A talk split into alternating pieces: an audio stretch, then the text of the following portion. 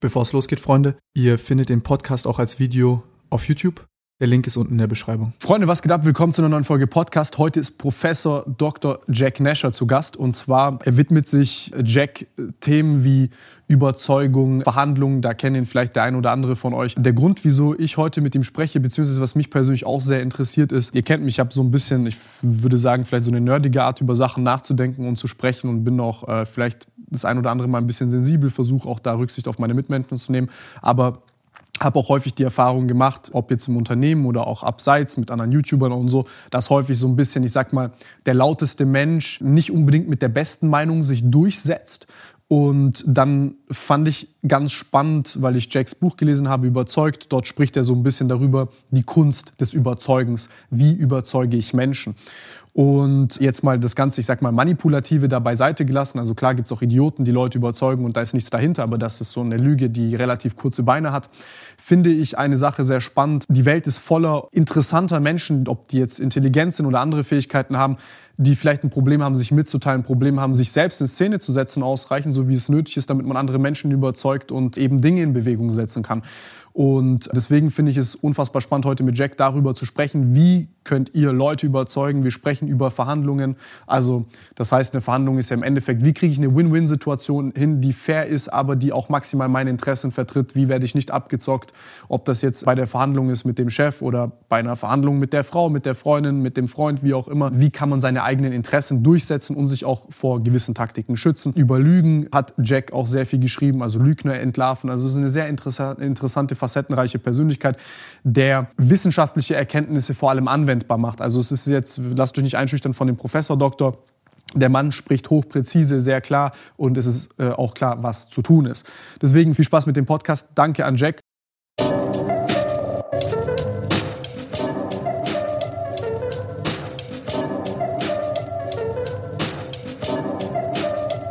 Ich, ich komme eigentlich aus dem Fitness ursprünglich, habe halt Sport gemacht und Sportvideos und äh, dort ist das halt so, du hast ja die Effekt, also die ganzen, die arbeiten ja super schlampig, die arbeiten, also die, die, die weisen ja irgendwie fünf unterschiedliche Maßeinheiten von so Effektgrößen in einem Ding aus und äh, haben dann halt immer Anfänger als Population und dann ex also meinen die extrapolieren zu können für die gesamte Bevölkerung und dann kommen die halt spazieren gehen um den Block, ist super, ist der neue Trend, zwingerst die ganzen neuen Sporttrends, weil die das äh, an Anfängerpopulationen quasi testen und dann die Wirksamkeit überschätzen Mhm. Und äh, im Endeffekt jede Bewegung ist gut. Du kannst mhm. auch den ganzen Tag Unsinn tun, solange du dich bewegst. Ähm, und dann habe ich halt da angefangen, darüber zu sprechen, was da jetzt halt wirklich sinnvoll und effektiv ist und was halt nicht. Danke. Und haben jetzt auch das Ganze algorithmiert und okay. haben da sind mit 50 Leuten dran, haben so eine Software konzipiert, können mit einer Kamera deinen ganzen Körper mhm. ausscannen und sehen zum mhm. Beispiel, mhm. Knie äh, knickt nach innen ab und können die dann halt auch eine Sequenz äh, als Trainingsplan rausrendern und so weiter und so fort. Haben da auch äh, ganz interessante Leute mit dabei, die das auch abgefuckt hat. Also zum Beispiel so ein Prof, der hat nur 700 Seiten Schinken über exzentrisches Training geschrieben. Der hat halt unsere ganzen Algorithmen äh, äh, ja. validiert und dann noch, ja, noch so mhm. andere Leute da aus der Forschung. Ganz spannend. Ja. Und äh, das, das finden Leute halt cool, weil im Endeffekt hast du die ganze Zeit irgendwie einen neuen Trend. Neue mhm. Detox-Teas, mhm. neue, also ja. das ist ja, ich mach dir Angst. Ja oh, du hast da irgendwas und jetzt komme mhm. ich und gebe dir die Lösung. Und das genau, halt wie in der Bibel. Alle sind in die Hölle, aber jetzt kommt, glaub an Jesus und das ist der einzige Weg raus. Ja. Ja, ist einfach. So funktioniert das halt immer. Also, wir sollen eigentlich die Kamera anmachen, das ist ja schade, wenn wir... Ach, von, von, dem, von, dem, Macher von Christbook höre ja. ich das. Haha. äh, Macher von Christbook, ne? das war ja nicht... Äh, das war von meiner Ex-Freundin, die war eben, die war sehr christlich tatsächlich und die hatte eben dann die Idee, äh, so ein Netzwerk für Christen zu machen. Aber das war halt, ähm, ja, das, war nur eine Idee. Sie hat es nie gemacht. Ich habe ja einfach nur meine Presseerklärung geschrieben, habe gesagt, okay, hier machst du es. Ich finde die Idee gut, weil was sie gar nicht wusste, weil sie nicht so gut Englisch konnte. Christbook ist sogar ein Wort für Bibel. Ja? Ja, also okay, man sagt The Christbook. The Christbook. Da ich, eigentlich geile Idee. Also machst wie Facebook für Christen, was auch immer da anders ist, aber ist auch gar nicht so schlecht. Und dann ähm, habe ich ihr die Presseerklärung geschrieben, das war's. Das ist nie, hat sie nie gemacht, ist nie was draus geworden. Ähm, und äh, witzig, jetzt steht über, ich bin Mitbegründer von, von einer christlichen Plattform. Also, das ist lächerlich. Also die, die Plattform gab es nie.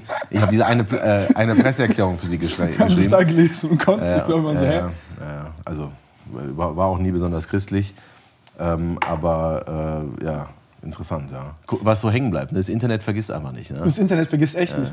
Aber du hast eine verrückte Vita. Also ich habe ich hab mir das angeguckt. Also ich, ich teile mal kurz meinen Gedanken. Ich dachte erst so, Ich habe ja ein bisschen so eine, ich sag mal, eine krasse Aversion äh, äh dieser Motivations-Speaker-Szene gegenüber, weil da wirklich 90 Prozent meiner Ansicht nach äh, viel Schwachsinn reden, beziehungsweise es sind eigentlich Kaffeefahrten für junge Leute. Und äh, dann habe ich gesehen, oh, okay, äh, äh habe ich dich gesehen, ich habe deine Videos schon gekannt und ich wusste, okay, gut, das, das, das, du, machst das, du machst das sehr, sehr gut angewandt und äh, das sind Top-Tipps. Und das ist, also du bewegst dich in einem Umfeld, in dem du also viel, viel, viel, äh, wie soll ich sagen, also viele Leute versuchen das nachzuahmen, was du tust. Ähm, diese Art also, von Ist das so? Weiß ich gar nicht. Ja. Ja, ja, ja, definitiv. Also ich glaube, sogar du, der sich da gar nicht bewegt hat, also äh, sieht man das so ein bisschen. Also es ist ja gut, dass man Nachahmer hat. Mhm. Aber äh, das ist ja ganz spannend. Also du hast angefangen, äh, Psychologie mit äh, Philosophie gemeinsam zu studieren, hast das abgeschlossen, hast dann, äh, wenn ich mich recht erinnere, noch Jura obendrauf gepackt, erstes Staatsexamen fertig, Diplomjurist. Also ich, ich habe mit Jura eigentlich angefangen. Ne? Ich ja? Hab, also ja, ja, ich habe mit Jura angefangen. So war das. Und äh, habe mich dann, weil äh, ich war eben, ich habe in Trier angefangen, eine mhm. sehr schöne Campus-Uni. Das heißt, das alles halt auf einem Fleck. Mhm. Und ich habe, also ich war wirklich nach dem Abi sehr wissenshungrig. Also ich habe mir damals Vorlesungsverzeichnis geschnappt und alles markiert, was mich interessiert hat. Und bin halt echt in alle Vorlesungen gegangen und war den ganzen Tag in Vorlesungen. Und ich fand das wahnsinnig, wirklich toll. Also dieses Wissen überall zu haben, ähm, dass, dass du dich halt überall rein, muss ich sagen, das war vor, also bevor YouTube überhaupt da, also ja, muss ich sagen, das ist schon so lange her, ja. Aber so 20 Jahre, über 20 Jahre her, kurz, also ungefähr. Und ähm, ja, 2000 und ich war halt überall. Ähm, und Psychologie hatte ich gar nicht auf dem Schirm. Ähm, weil Psychologie hatte ich eher so mit, ja, ja komisch, irgendwie strange. Aber ich habe mich in Philosophie gesetzt, in Psychologie und fand es unfassbar gut. Und vor allem Psychologie, Sozialpsychologie. Ich weiß noch, ich war in der ersten Vorlesung, Herbert Bless hieß der Professor. Äh, der war dann in Mannheim, also wirklich sehr guter Typ. Dann, der, dann Manfred Schmidt. Ähm, und ich, ich, ich saß da wirklich gefesselt. Also wie Menschen funktionieren, wie man sie beeinflussen kann. Hm, dann habe ich auch Seminare besucht, einfach nur so. Also ich habe auch keine Scheine gebraucht, gar nichts. Und dann gab es eben in Trier diesen Studiengang, Magister, äh, Philosophie und Psychologie auf Hauptfach.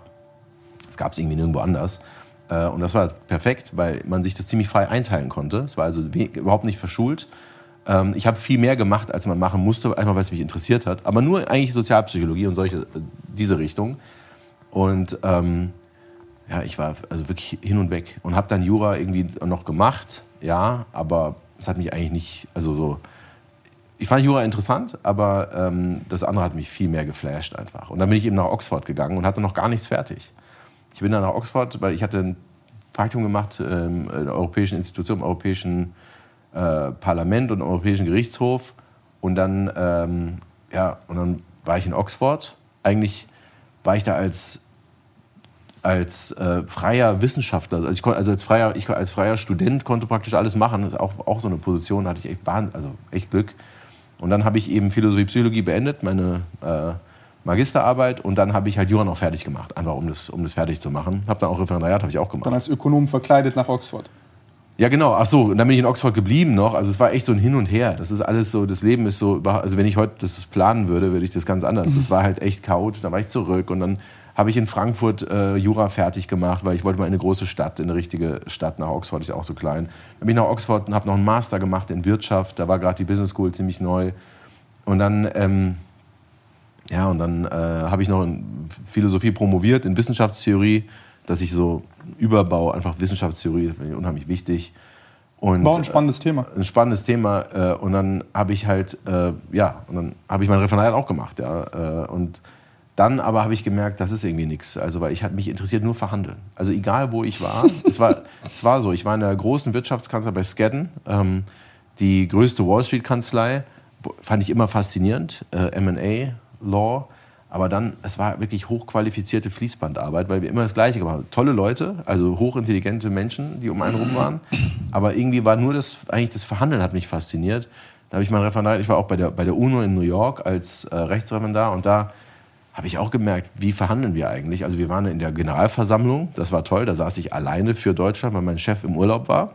Ähm, das von Tag eins. Ich hatte keine Ahnung, was ich machen sollte, aber ich saß da in Germany. Ich habe nur gehofft, dass mich keiner irgendwas fragt. War auch so zum Glück. Ähm, ich saß da halt äh, lächelnd, habe aber gemerkt, dass diese Generalversammlung oder dieses wirklich dieses große Plenum, das war es nicht, sondern die wirklichen Verhandlungen waren vorher. Ähm, bei der, bei der EU. Die EU hat äh, Koalitionen geschmiedet, dass die EU zusammenhält gab es ein Veto von Malta. Malta immer Veto, weil die so katholisch waren. Dann äh, musste man das machen. Dann muss, also das ist eigentlich hinter der Bühne, also nicht irgendwie verboten oder so, aber die Koalitionen schmieden, das fand ich interessant. Nur das Verhandeln, das Verhandeln. Also dieses Menschliche im Prinzip, wie man Menschen überzeugt.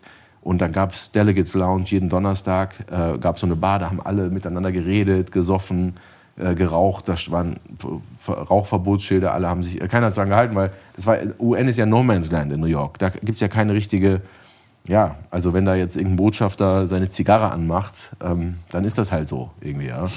Äh, Deutsche machen das natürlich nicht, die halten immer den Ball flach. Das war auch sowas, warum ich das mir keinen Spaß gemacht hat im Auswärtigen Amt. Ist halt alles so sehr formell. Ist halt ein mhm. Amt. Ne? Ist halt ein ja. Amt. Andere Diplomaten haben dann raus, wenn man irgendein afrikanisches Land hat dann eine Party gefeiert, dann gab es dann in Eis geschlagen der Präsident in der Mitte des Raumes, ja. Und es war schon irgendwie auf der einen Seite abstoßend, auf der anderen Seite auch irgendwie hatte das was, so einen gewissen Charme. In Deutschland immer alles sehr, sehr, sehr korrekt. Das Highlight der Woche war Schnitzeltag. Äh, ich weiß nicht mehr, an welchem Tag das war. Gute Schnitzel gab es und, und das war's. Ja, lief immer Deutsche Welle. Also ähm, das war auch nichts, nur das Verhandeln hat mich interessiert und ich war eigentlich auch in so großen Organisationen immer sehr ein Außenseiter. Ich habe mich da nie, nie wohlgefühlt eigentlich. Du hast einen schönen Satz geschrieben, so ein typischer Juristensatz, äh, den fand ich super, äh, ich fand den sehr interessant, als du äh, diese, dieses Papier äh, aufbereitet hast für die UNO glaube ich, beziehungsweise da zum Vorlesen für den Politiker, den du noch nicht näher genannt hast, ähm, und du gesagt hast, du hast so einen Vollständigkeitsanspruch. Du willst, alles muss in dieses Papier, das muss perfekt und ausführlich sein. Und dein Vorgesetzter sagte, ja.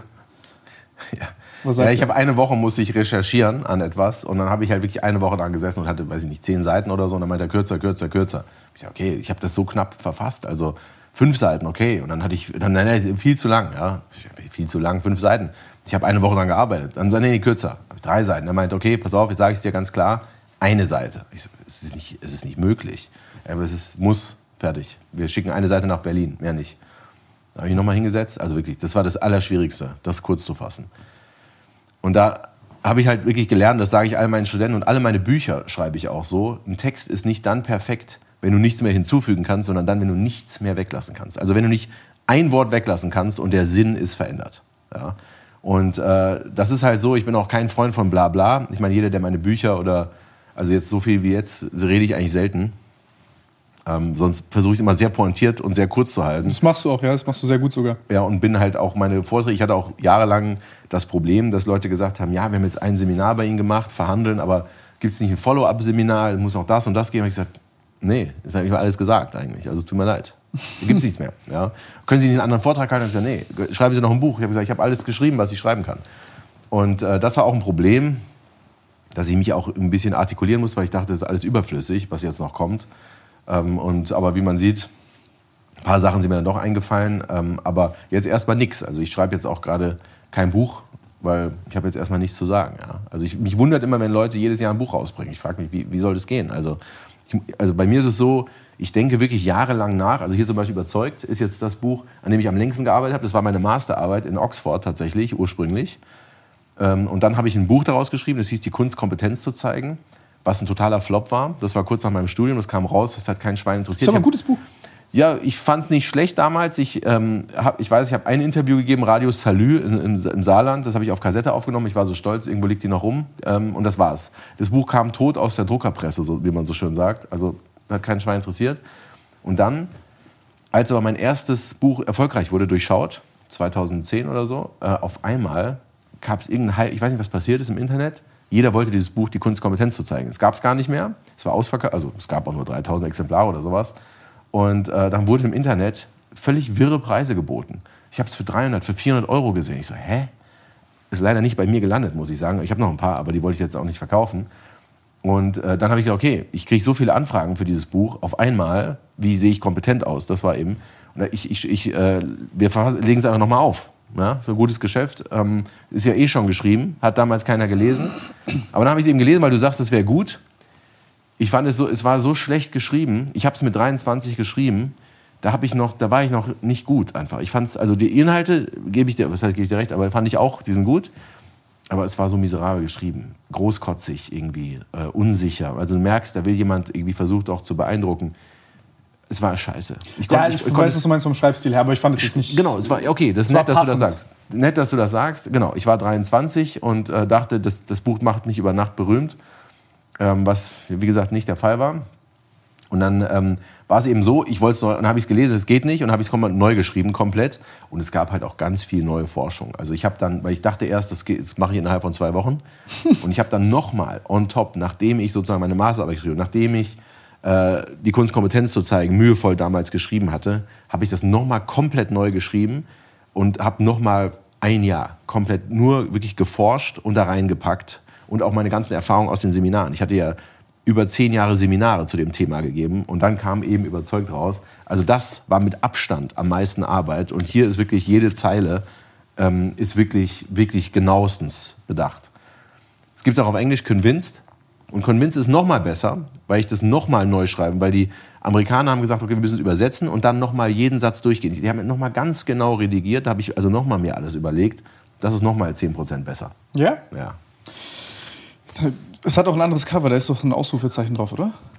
Genau, viele dachten, es sollte ein Baseballschläger sein. Genau, zum Thema Convince, das ist ja auch eine gute Methode, jemanden zu überzeugen, aber das war nicht so angedacht. Ja, ja nee, ist nicht, nicht unbedingt mein Stil. Mhm. Äh, was, ich, was ich interessant fand an dem äh, Ding, ich, äh, also wir sind ja hier jetzt mittlerweile, äh, neulich erfahren, 40 Menschen, die hier arbeiten. Ich bin 26 und ich fühle mich konstant wie ein Fraud. Mhm. Also schon seit, ich wollte eigentlich Medizin studieren, eigentlich wollte ich auch nie Geschäftsmann werden. Äh, mhm. YouTube ist irgendwie alles passiert. Ja. Und ich glaube, dieses Generalistendasein, nicht wirklich irgendwas super gut zu können, mhm. äh, fickt einem dann schon den Kopf, wenn dann auf mhm. einmal Leute hier arbeiten, die promoviert sind und ich denke mir so, was soll ich dem jetzt erzählen? Mhm. Ähm, gehst nach Hause und hast ganz viele Probleme und denkst dir, I feel like a fraud. Irgendwie klappt es die ganze Zeit und mhm. man hat irgendwie einen Erfolg nach dem anderen und irgendwie klappt es jetzt schon sechs, sieben Jahre. Und ich denke mir so, aber eigentlich ist das nur Glück. Ja, also nicht auszuschließen, dass es so ist. also weiß ich nicht, ja, aber ähm, es ist tatsächlich, ich meine, das ist ein bekanntes Phänomen, das Imposter-Phänomen, das Hochstapler-Syndrom, das gerade sehr erfolgreiche Menschen, junge, erfolgreiche Menschen, eben genau dieses Gefühl haben. Mhm. Dass sie denken, das ist alles Bullshit, was ich mache, wie kann es sein, dass ich überhaupt erfolgreich Irgendwann kommt es raus. Aber du bist in guter Gesellschaft, sogar Einstein hat es gedacht. An seinem, in seinem Sterbebett hat er noch gesagt, ich hoffe, es kommt nie raus, was für ein äh, Hochstapler ich eigentlich bin. Also das ist eigentlich normal, weil das ist eigentlich ein Zeichen sogar für deine Intelligenz, dass du siehst, wie wenig du eigentlich weißt, wie inkompetent du eigentlich bist. Aber es spricht halt auch für dich, dass du mit guten Leuten zusammen, ich meine, das ist ja eigentlich genau das, was ein, was ein guter Manager macht. Du bringst die richtigen Leute zusammen. Das ist ja alles. Du musst eigentlich nur die richtigen Leute zusammenbringen. Das ist ja das, was ein Produzent macht, ein Producer bei dem Film. Du bringst die richtigen Leute zusammen und dann nimmt das so eine Eigendynamik an. Ja, aber das zu machen und eben als Generalist weißt du halt sehr wenig über sehr viel. Das ist halt das Gegenteil vom Expertentum. Wie denkst du, ähm, das, das war ja für dich, also so hast du das in Convinced äh, äh, beschrieben gehabt, dass das für dich so das Ereignis war, was, was, dir gezeigt hat, ey, als Führungspersönlichkeit muss ich das wissen und äh, das leveragen, um dann auch vielleicht zu sagen, ich gehe jetzt hin und, und, und überzeug Leute. Mhm. Und so, so kann ich tatsächlich führen. Ähm, was ich mich da frage, ist, also ich habe da einen, einen, einen, einen das, das, war, das war ein Kollege, da waren wir in einem Keller und er hatte mir erzählt, Junge, du bist, zu, du bist übertransparent, überkorrekt und mach dich nicht so klein. Und äh, gleichzeitig denke ich mir, das sind so Sachen, die du in deinem Buch beschreibst und sagst, hm, was ist da jetzt die Balance? Weil, also bei mir ist das so, ich denke mir, ich möchte äh, sehr transparent meinem Gegenüber sein, weil ich möchte nicht äh, irgendwelche Erwartungen erwecken, die unrealistisch sind. Und ich kann das ja auch nicht seriös im Moment äh, mhm. bewerten. Mhm. Und ich bin da vielleicht übervorsichtig, aber am Ende des Tages klappt das dann auch. Äh, du sagst, okay, das ist jetzt nicht unbedingt gut, um, um, um, wahrgenommene Kompetenz zu erhöhen, aber ich habe da dann das Gefühl, also ich hatte auch, äh, ich habe auch viele Narzissten, äh, äh, beziehungsweise auch vielleicht auch Psychopathen, ich kann das jetzt nicht äh, beweisen, aber mit denen zu tun gehabt, die dann auch so ausbeuterische Tendenzen hatten oder auch Leute, die aus ihrem BWL-Studium herkommen und alle möglichen Sachen irgendwie machen wollen, mit denen du dann am Tisch sitzt und einfach merkst, okay, die können sich vielleicht alle aufplustern, aber am Ende des Tages, äh, ich habe auch viel mit irgendwelchen Autisten zu tun, die super gut in Mathe sind, also zum Beispiel die programmieren, die, die, die, die das sind, also mit denen, äh, mit, mit, denen hast du Körperkontakt und, und, und die, die, die, die fangen an so zu machen, aber dann gehst du weg und auf einmal siehst du an seinem Monitor hat der, äh, hat er auf einmal gefühlt neue Mathematik äh, äh da stehen. Mhm. Und dann ist das für mich immer so ein, ich sag mal, ein Balanceakt, weil ich, also ich, ich, ich verstehe das, einerseits zu sagen, okay, ich muss schauen, wie ich wirke und es äh, wirkt auch, es hängt auch davon ab, was für ein Adressat ich habe. Aber ähm, ich habe immer ein bisschen Angst davor, dass ich dann äh, ja so wirke wie diese Leute, die mich dann so ein bisschen abstoßen, die sich inszenieren. Also ich habe irgendwie, also ich rieche sowas sofort und dann mhm. renne ich da eher weg von. Und äh, du warst für mich so ein sehr gutes Beispiel, wie man das ausgewogen machen kann. Du hast einen super Background. Ähm, all die Dinge, die dich interessieren, wie du die erklärst, ob das jetzt Wissenschaftstheorie ist, äh, wo du da über verschiedenste Dinge sprichst, finde ich das halt interessant und das hat Inhalt. Aber ähm, deswegen auch vorhin diese Verkäufergeschichten. Äh, also viele Leute leveragen ja diese Tipps beziehungsweise lesen das und sagen, hm, eigentlich brauche ich ja gar keine tatsächliche Kompetenz, weil es kommt ja nur auf die wahrgenommene Kompetenz an. Mhm. Und äh, ja, das, da würde mich so ein bisschen interessieren, ja. wie, wie, du das siehst. Also mein Ansatz ist ja nicht zu sagen, ja, wir, wir zeigen irgendwas, was nicht da ist, sondern mhm. es geht eigentlich eher darum, dass ich einfach gemerkt habe, und das ist ja ein Problem, dass viele ihre Kompetenz nicht zeigen können. Ne? Mhm. Dass viele sind sehr gut in dem, was sie machen ähm, und haben aber das Problem, dass andere erfolgreicher sind als sie. Also andere ziehen vorbei, die eben tatsächlich überhaupt nicht besser sind oder teilweise miserabel, Flaschen sind. Und ich habe mich eben mit diesem Phänomen beschäftigt, wie das halt sein kann. Ja, wie, wie ist das möglich? Das war eben damals meine Masterarbeit. Und ähm, ich habe mich also akademisch damit beschäftigt, was, was, was sind das für Faktoren? Und dann habe ich gemerkt, okay, es gibt halt eine tatsächliche Kompetenz, die wir haben, und es gibt eine wahrgenommene Kompetenz, die halt andere von uns denken. Und diese zwei, man denkt ja irgendwie oder man wächst so auf, dass die deckungsgleich sind. Ne? So Qualität setzt sich durch und sei einfach gut. Ne? Also jeder, kriegt, jeder bekommt, was er verdient am Ende, aber es ist halt nicht so. Es ist einfach nicht so. Und die, die Frage ist dann, die sich dann anschließt, ja, was, was ist denn dann, also was ist denn dann ein Faktor, um kompetent auszusehen? Auf was achten Leute denn? Ja? Und da ist eben, und genau das ist überzeugt, die Zusammenfassung von all diesen Sachen, die mich, die ich ja sozusagen anwenden kann. Also ich kann das Buch lesen, wie ich möchte. Ich kann das so lesen, dass ich sage, okay, jetzt verstehe ich das mal, wenn ich andere Leute sehe. Ich kann es aber natürlich genauso, äh, bin ich nicht naiv. Natürlich kann ich es auch so anwenden, zu sagen, ich will es jetzt alles selber anwenden, damit ich so kompetent wie möglich aussehe. Und da ging es ja auch nichts zu sagen. Wir wollen ja auch anders aussehen. Ja, ich meine, ich habe mich auch gekämmt. Da sehen meine Haare auch jetzt anders aus, als sie vielleicht eigentlich aussehen. Ja, äh, wenn du dich rasierst, siehst du auch anders aus, als du vielleicht eigentlich aussiehst. Wenn eine Frau Lippenstift sich aufträgt, ihre Lippen sehen ja eigentlich gar nicht so aus. Also eigentlich normal, dass wir besser aussehen wollen. Das ist, also da ist nichts, nichts verkehrt. Und ähm, eben, und dieses Buch sagt dir, oder diese, diese Techniken zeigen dir einen Weg. Und eine Sache, die du gesagt hast, ist Sicherheit. Wir wissen aus der Forschung, das ist wirklich eindeutig in, in wirklich tausend Studien, dass, und ich habe einen Artikel in der Harvard Business Review genau dazu geschrieben. Ähm, to, to, ich glaube, to be competent, be confident. Ja, to be competent, be confident. Weil genau das ist der Punkt. Menschen vertrauen, auch als Führungspersönlichkeit, jemandem, folgen Menschen, die ihrer Sache sicher scheinen. Ja? Also man, man, kennt das ja auch von Freunden, wenn man jetzt irgendwo essen gehen will und es wird irgendwie diskutiert. Derjenige oder diejenige, die sagt, so, das ist der beste Laden, habe ich gesehen, das ist der, der ist super, der ist top bewertet, bla bla. Sonst verschwendest du zwei Stunden und ja. ja. rum.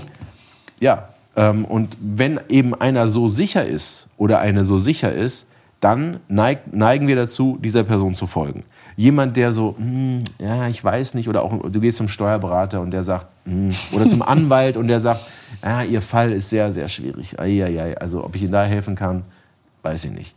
Ja, würdest du eher zu dem gehen oder einer, der sagt, hey, Sie sind genau an der richtigen Adresse, ist eine schwierige Sache, aber wir kriegen das zusammen hin, es wird super. Da, also, ein Beispiel auch gut aus dem Buch. Ja, genau, ist ja auch ein Beispiel aus dem Buch.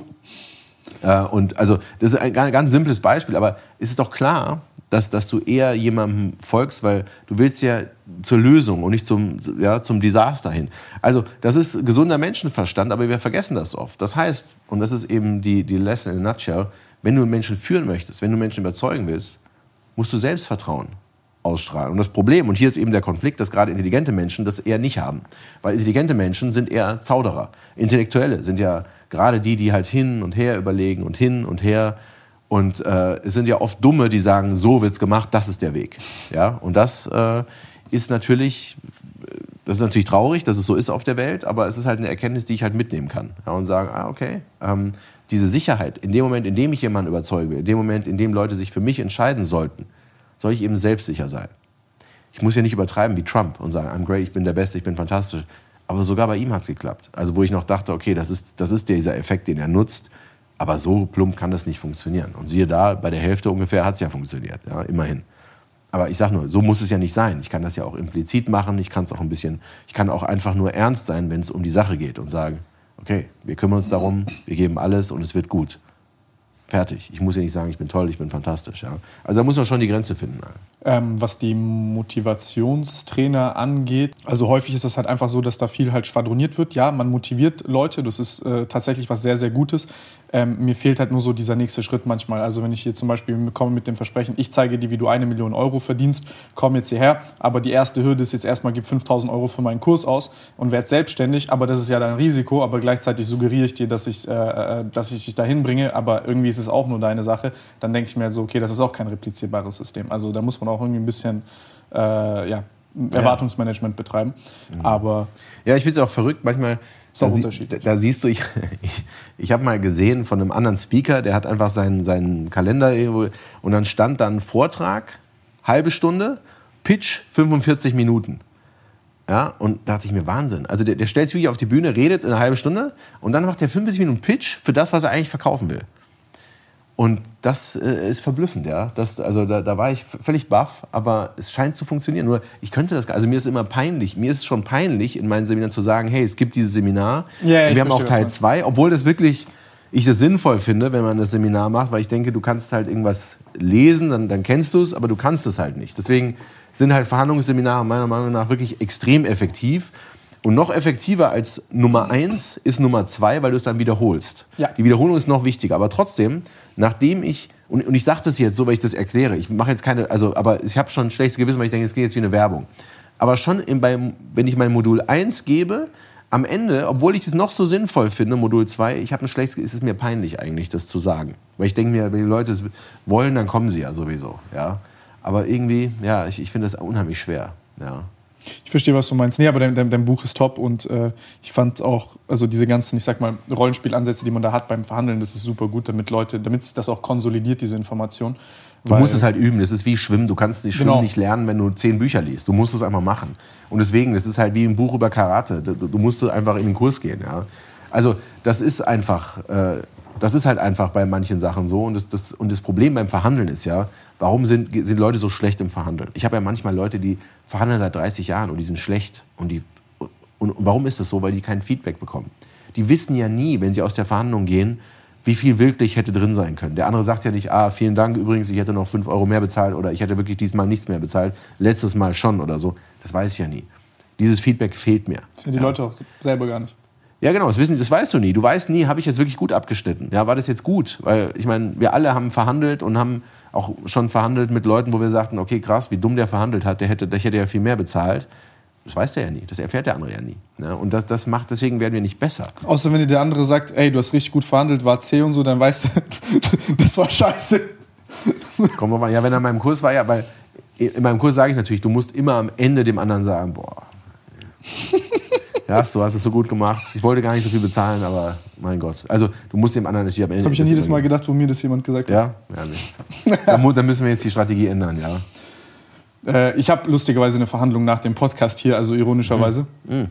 Aber die ist fast fertig. ja, okay. Ähm, und äh, das, wird angenehm. Also nee, ich habe ich hab da mittlerweile auch gar kein Problem mit. Aber was, was mich interessieren würde, was ich voll... Äh, äh also, um was verhandelt es denn? Das interessiert mich jetzt aber. Ähm, machen ein neues Unternehmen und mhm. haben halt Anteile ausverhandelt und haben, ähm, ja, ich sag mal, dann heißt verschiedene Verträge mit mhm. den Leuten, die halt die Leistungen bringen in, in, mhm. in, in dem Unternehmen und dann gucken ja. halt, okay, mhm. wer macht jetzt was, wer bringt wie viel und wie genau hat das auszusehen. Und ich sag mal, viel jetzt so kleinkarierter Scheiß noch. Ja, okay. Mhm. Ähm, ja. Aber, ja. also. Okay. Aber ist schon gut ja, also. Ich, ich, ich habe äh, hab da, du hast das als deutschen Verhandlungsstil so ein bisschen äh, betitelt. Also ich, ich, persönlich bin folgender Meinung. Ähm, ich hatte das, wir haben ja viele Sachen. Also ich arbeite mit Suppliern, ich arbeite mit vielen Menschen, ich, also mit unterschiedlichsten Industrien und, und, und Situationen. Ähm, erstmal, erstmal finde ich grundsätzlich zum Beispiel im Innenverhältnis mit Leuten ähm, stark zu verhandeln, finde ich persönlich unangenehm, weil ich sag mal, die Vertrauenskosten, die du hast, sind höher als das, was ich durch eine Verhandlung gewinnen kann. Mhm. Das ist so mein persönliches Empfinden gewesen im Innenverhältnis.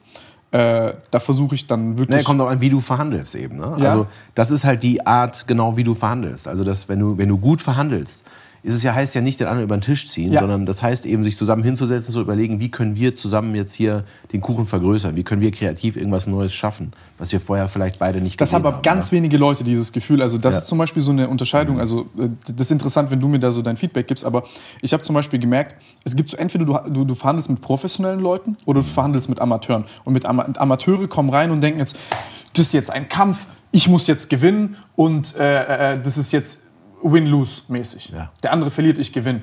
Und dann sitzt du halt drin und du weißt, okay, das wird lange dauern, du musst ihm viel erklären. Der versteht ja gar nicht, wie sich die Basis des Verhandlungsgegenstandes errechnet oder überhaupt begründen lässt. Mhm. Ja? Und dann weißt du, okay, it's gonna be a long ride. Mhm. Und mit anderen Leuten ist das, also mit Profis, sagst du dir ganz ehrlich, das geht super schnell. Das geht wirklich sehr schnell. So, okay, wir verstehen das, du verstehst das, so, ja, sehen, ja wir sehen das mhm. genauso, okay, mhm. das wäre okay. Und dann weißt du, okay, jetzt verhandeln wir hier nochmal beide um 20 Prozent maximal. Mhm. Also, von, also das, das ist es dann. Genau, ja. Ja, so ist das. Also gerade Leute, die zum ersten Mal einen Deal machen oder die irgendwas geerbt haben und verkaufen wollen, die haben wirklich so eine Angst, auch einen Fehler zu machen. Mhm. Und die Versteh denken ich. wirklich, ich gewinne oder ich verliere. Ja, und das ist, ich merke auch, das ist am allerschwierigsten, mit, mit solchen Leuten zu verhandeln. Also ich verhandle viel lieber mit Verhandlungsprofis, also mit guten Verhandlern als mit schlechten. Deswegen habe ich auch manchmal kommen Leute mit ihren Geschäftspartnern ins Seminar oder schicken. Ich hatte jetzt einen, der hat seine, seinen Verhandlungsgegner in mein Seminar geschickt. Und der hat sich gewundert, warum bezahlt er mir das alles? Aber es ist ganz einfach. Es ist wie wenn du Tennis spielst oder irgendwas. Elegant. Es, es ist viel besser, wenn beide spielen können. Mhm. Dann, wird, dann, wird, es viel besser, ja, als wenn der eine halt überhaupt nichts kann weil schlechte Verhandler eben, die, die, die bleiben auf einer Sache. Also ich habe gerade eben äh, schon öfter verhandelt äh, mit ähm, Bauern, ähm, weil Grundstücke für ein Gewerbegebiet äh, Grundstücke abkaufen und Bauern sind sehr oft sehr zäh. Ich meine, die sind ja sehr geradlinig und zäh, aber die sind sehr oft sehr schlechte Verhandler, weil die eben wirklich sagen, nee, ich will jetzt, weiß ich was ich, zwei Millionen für das Grundstück und fertig aus. Mhm. Und du kannst denen alles sagen, hey, wir können das noch machen und hier können wir noch ein Vor also wir können hier was zusammen machen und da hier das zusammenbauen und es gehört uns beiden. Wollen die überhaupt nicht, es interessiert die überhaupt nicht. Und du, teilweise wirklich Sachen, die sehr, wirklich ganz objektiv für die wahnsinnig gut sind. Interessiert die nicht. Die wollen, die nein, denken, das sind Wort zwei Millionen. Beschiss. Aber das, man kann es dann natürlich verhandlungstechnisch so ausnutzen, dass man sagt, ja, hier, du kriegst nicht nur zwei, du kriegst sogar 2,2 Millionen. Und dann ist er natürlich nochmal stolz, geht zu seiner Frau auf seinen Stammtisch, erzählt das. Aber dafür kriegen wir durch die Hintertür wiederum andere Sachen, eine Option vielleicht darauf, die Geräte noch, das Gebäude da noch, äh, Niesbrauchs, was, was weiß ich. Ähm, will nicht ins Detail gehen, aber ich kann dem dann das geben und dann durch die Hintertür andere Sachen nehmen. So kann ich das sozusagen nutzen, aber schön ist das nicht. Das ist keine gute Verhandlung trotzdem. Das ist halt sneaky. Manchmal muss man auch ein bisschen trickreich sein. Also ich versuche immer sehr optimistisch und positiv anzufangen, aber das geht nicht immer.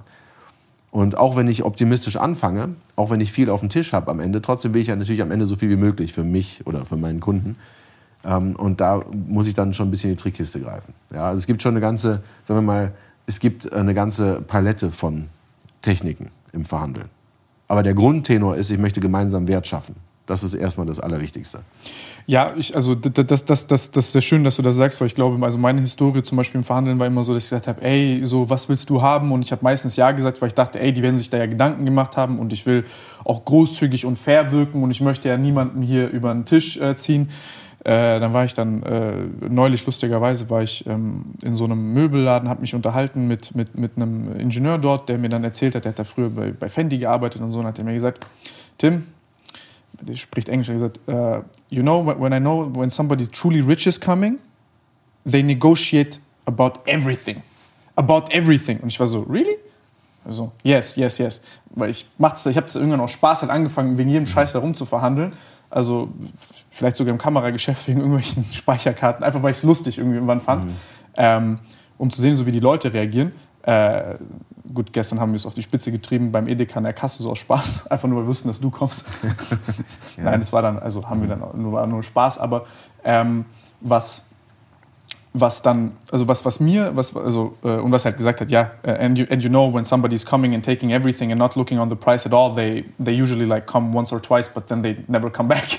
Because they're äh, broke. Ja, because they're broke. Und ja. ich glaube, ähm, was ich dann halt gemerkt habe, ist, okay, man muss sich dafür seine Interessen ein, äh, muss ja hinsetzen und machen. Und, und, ich hatte dann am Anfang, war ich super hart im Verhandeln und habe teilweise wirklich, also da haben mir Leute dann gesagt, Tim, das ist schon echt, äh, äh also ich habe ältere Leute gesagt, ich habe meine 20-jährigen Berufslaufbahn noch nie gesehen, dass jemand so schlimm, also solche Forderungen stellt.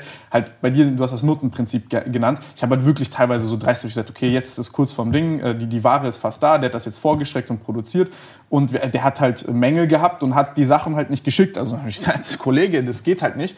Und äh, das kostet dich halt jetzt 30 Prozent von der D 30, wirklich horrend, würde ich auch heute niemals machen, aber es ging halt mhm. halt da durch. Mhm. Und äh, dann auch gelernt, dass es auch wirklich, äh, dass man damit auch übertreiben kann. Dann hat das so ein bisschen oszilliert und dann habe ich aber gemerkt, okay, wenn ich mit Leuten längerfristig zusammenarbeiten möchte, der braucht ja auch einen Gewinn, um sein Unternehmen zu, unter, äh, zu entwickeln. Das ist für mich ja auch strategisch wichtig, dass der da genug hat von.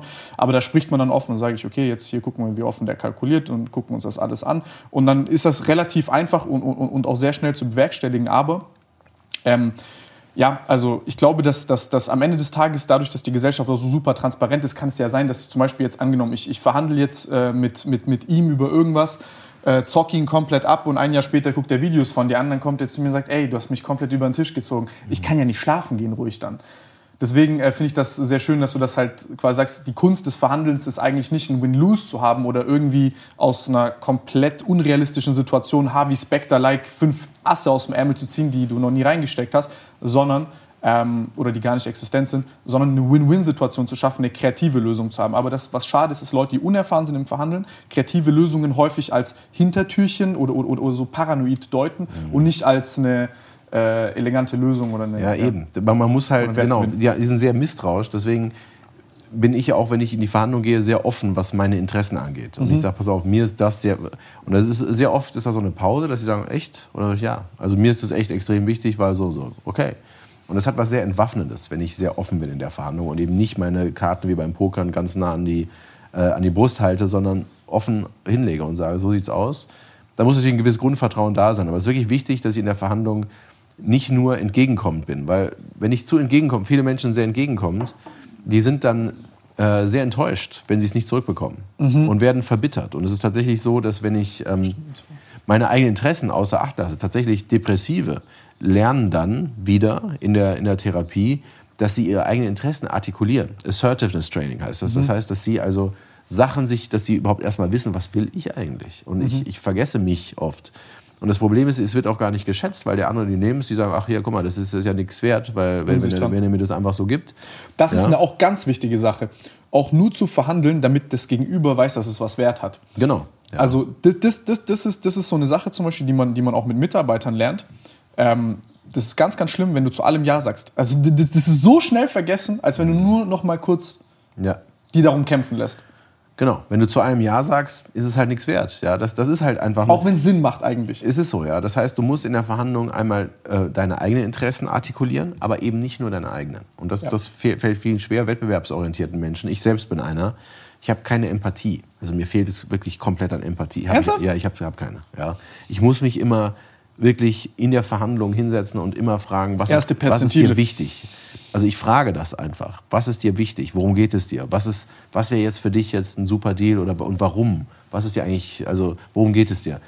Ich zwinge mich, also ich habe mir das angewöhnt, jetzt, jetzt mache ich es natürlich, ne? aber ähm, es ist nicht mein natürlicher Modus. Ich bin sehr wettbewerbsorientiert und bin eigentlich klassisch einer, der einfach nur seine Interessen durchsetzen will. Das mache ich jetzt aber nicht mehr. Überhaupt nicht. Ich fokussiere mich total darauf, Fragen zu stellen und zu wissen, was für den anderen wichtig ist und dann zu überlegen, wie können wir das vielleicht unter einen Hut bringen? Also haben wir vielleicht kompatible Interessen, gleiche Interessen. Vor allen Dingen aber gucke ich nach entgegenstehenden Interessen. Das ist viel wichtiger in der Verhandlung.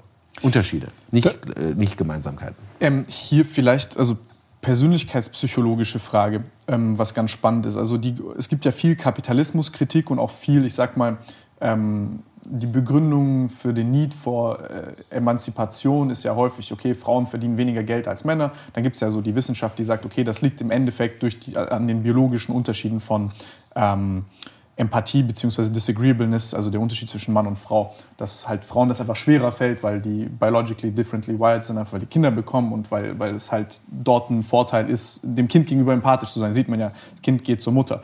Das wird aber wirtschaftlich ja nicht äh, großartig ähm, incentiviert bzw. bezahlt. Also nennen dann Leute vielleicht einen kleinen Blindspot von Kapitalismus. Spätestens wenn, wenn, wenn in, in Japan die inverse, äh, also wenn denen da ihre Demografie um die Ohren klatscht, weil nicht genügend Leute geboren werden, dann merken sie es. Aber heute kurzfristig betrachtet, ist ja genau das, was du mit dem Assertiveness-Training äh, sagst, macht man ja auch zum Beispiel mit vielen äh, äh, Frauen, die zum Beispiel Probleme haben, so ein Gehalt auszuverhandeln, sagen, ich, die werden ja dann auch verbittert, weil mein Wert wird nicht erkannt, die treten alle auf mir mit Füßen und äh, sehen das nicht.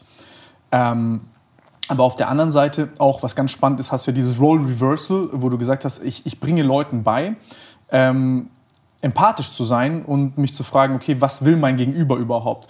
Also, no, ich muss dazu sagen, nicht ja? empathisch. Ich, ich will mhm. nicht empathisch sein in der Verhandlung. Ich will mich nicht in den anderen reinfühlen. Ich will mhm. den anderen verstehen. Das ist ein Unterschied. Strategisch, ja. Weil wenn ich zu sehr das fühle, und das ist oft so, sagen wir Vertriebsleiter, mhm. mein Vertriebler klingt schon wie der Kunde. Ja, weil, der, weil der sich zu sehr in den Rein versetzt hat. Das kann gefährlich sein. Ähm, ich will nicht empathisch sein, ich will mich, ich will nur verstehen aus seinen, also insofern ist es jetzt eine Wortglauberei irgendwo, ne? Aber das ist sozusagen, ich will das praktisch nur intellektuell verstehen, was dem wichtig ist. Okay, äh, äh, äh verstehe ich, macht Sinn. Also im Endeffekt sagst du aber, äh, also was, was ich jetzt hier halt interessant finde, ist kurz diese Spannung zwischen das sind jetzt drei, vier Sachen. Also wir hatten das ja vorhin mit dem, mit dem, mit dem Kapitalismus und, und, und mhm. dass wir ja sagen, ja, es gibt Blindspots und, und es gibt Menschen, die quasi äh, benachteiligt sich fühlen dadurch. Und dann ist das ja begründet auch irgendwie durch so einen, Persönlichkeitspsych also durch so einen Persönlichkeitsunterschied. Aber äh, wir sagen ja im Endeffekt Disagreeableness und diese ganzen Manager-Types, die das ja selber, im Endeffekt, die können Nein sagen. Die sitzen da, die können Nein sagen und sagen, nee, ich, ich bin das wert, ich will das. Und das ist nicht unverschämt, das ist fair, das ist so, ich kann dir das erklären und wenn du es mir nicht geben willst, gehe ich woanders hin. Mhm. So, anderen Leuten fällt das halt sehr viel schwieriger. Ist so, ja. Aber diese Fähigkeit, das, was du jetzt gerade sagst, den anderen zu verstehen, ist ja auch wiederum ein großer Vorteil. Und hier, wie würdest du das jetzt kalibrieren und sagen, okay, wie, wie, wie vereint man diese ganzen Sachen in, in, in eine ähm, in eine Verhandlung rein und was kann der eine Typ vom anderen lernen und andersrum? Also was sind da so die Don'ts vor allem? Ja. Was, macht, was machen also, diese Leute für Fehler? Also der, der, die gute Nachricht ist, dass ich kann sehr gut verhandeln, egal was für ein Typ ich bin. Mhm. Also ich kann introvertiert sein, ich kann extrovertiert sein, ich kann agreeable sein, disagreeable. Es geht alles. Ich muss nur wissen, in welche Richtung ich mich bewegen muss. Und die Richtung ist klar, nämlich meine eigenen Interessen artikulieren, ganz leicht für disagreeable people, aber auch eben die Interessen des anderen herausfinden sehr leicht für agreeable äh, äh, people. Das heißt, ähm, ich, ich muss einfach nur, ich muss sozusagen kompensieren.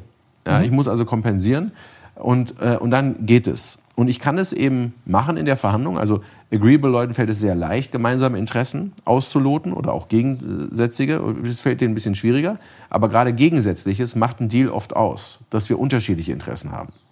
Unterschiede machen ja einen Deal erst möglich. Ähm, und wir, wir vernachlässigen die oft, weil wir Gemeinsamkeiten nur suchen. Aber guck mal, wenn ich dir eine Aktie verkaufe von, weiß ich nicht, äh, Facebook, dann kaufst du, oder ich verkaufe dir eine Bitcoin, dann kaufst du sie ja nur, weil du denkst, sie geht hoch, ich denke, sie geht runter. Du hast Geld übrig, ich, ich brauche Geld.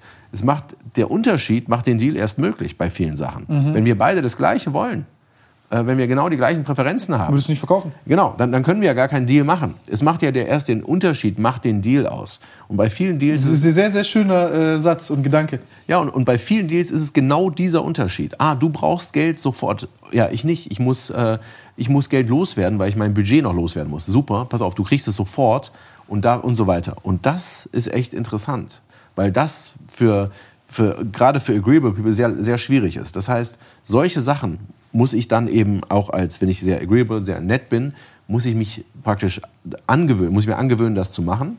Und äh, jetzt ist es halt so, äh, für den Disagreeable ist es schwierig, der Anfang, zusammen was zu ergründen. Für den Agreeable ist es schwierig, Nein zu sagen, weil er eben agreeable ist. Und das ist das Schwierigste. Und das ist meine Erfahrung, dass am leichtesten mache ich das, demjenigen, der agreeable ist, der eine nette Person ist, Nein zu sagen bei einer Verhandlung, wenn ich vorher seine oder ihre Verhandlungsmacht aufgebaut habe.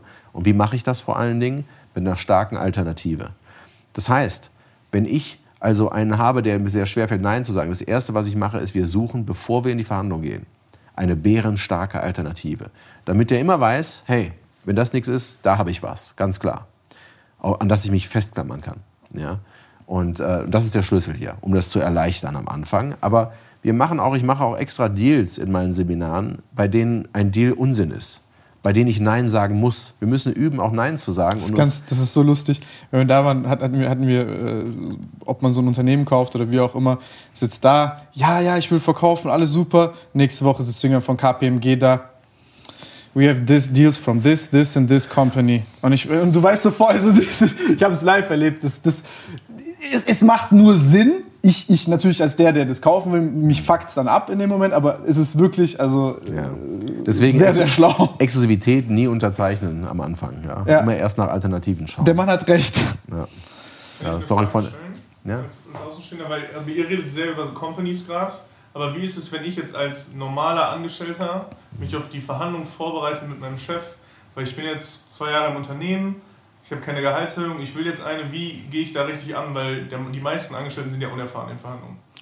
Ähm, ich glaube, das Erste, was man da, wo, wo man da aufpassen sollte, ist, dass man nicht das zu krasses Gefühl hat, abgezockt zu werden. Also ich zum Beispiel, also er- er kann das gleich beantworten. Ich habe viel mehr paranoide Leute teilweise da sitzen. Also entweder du hast Leute da, die sagen zu allem Ja, oder du hast Leute da, die kommen wirklich mit teilweise unverschämten Forderungen. Also die schicke ich zum Beispiel sofort nach Hause. Also das sind teilweise Leute ohne Erfahrung und irgendwas, die, ich weiß nicht, gucken dann, du hast ja gesagt, fast unverschämt. Und dann, äh, also das, das ist mein Stil. Aber ich weiß nicht, wie es jetzt in der freien Wirtschaft ist und wie du das jetzt sehen würdest. Also man kann sehr viel, es gibt unheimlich viel, was man dazu sagen kann. Ich hatte auch mal einen Kurs nur dazu gemacht. Wichtig ist, dass ich mich, also dass ich alles, was ich fordere, sozusagen auch äh, erstmal untermauere. Ich kann also nicht sagen, ja, ich bin super, ich bin Top-Typ. Nein, zeig mir, was, was hast du denn Besonderes geleistet? Und vor allen Dingen hast du dem, also man muss ja sagen, es ist ja ganz, ein ganz einfacher Deal, den man hat im Kapitalismus. Wenn du für ein Unternehmen arbeitest, du sollst dem Unternehmen mehr bringen, als dem Unternehmen kostest. Fertig aus. Das ist der Deal.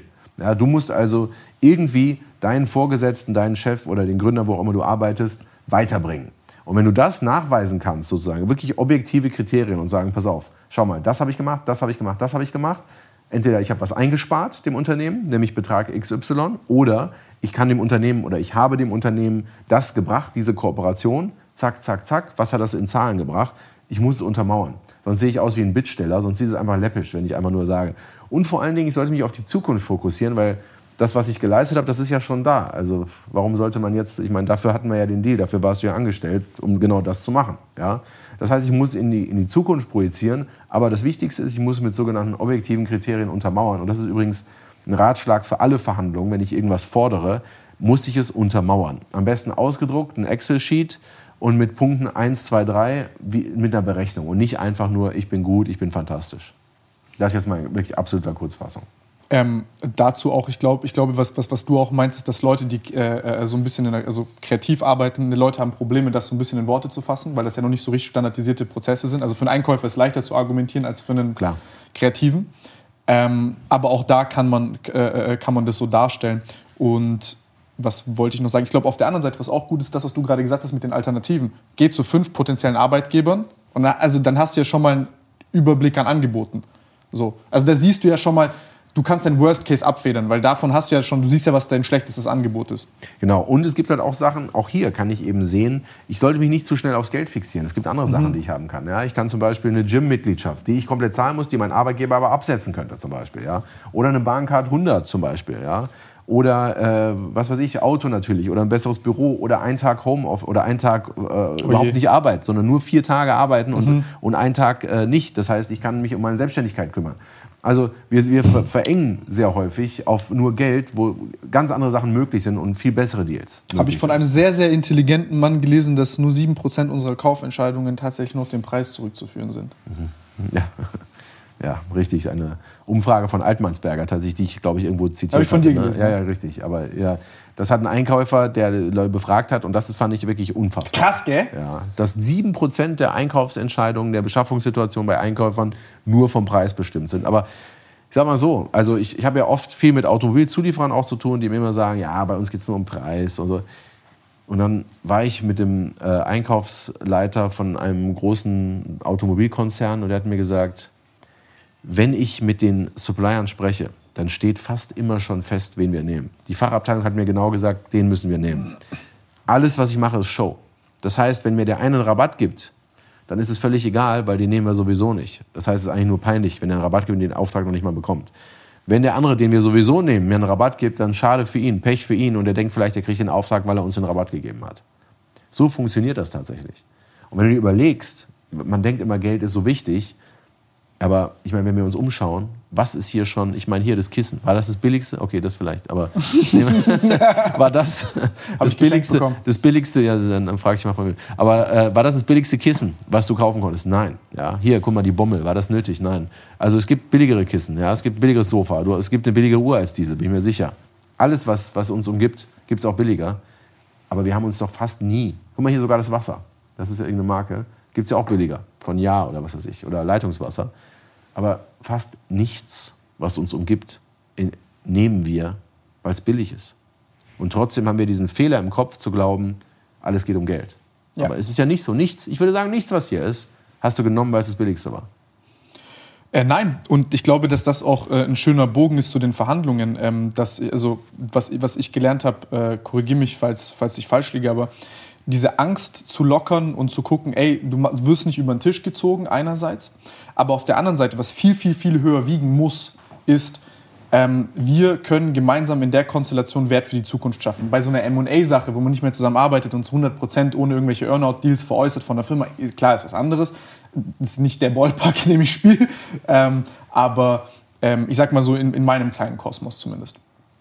Ja. bin noch jung, ich, ich, bin darauf angewiesen, mit Leuten halt langfristig mhm. zu arbeiten. Das ja, ist klar. so meine Position. Ja, natürlich. Ich meine, diese langfristig, alle arbeiten langfristig miteinander.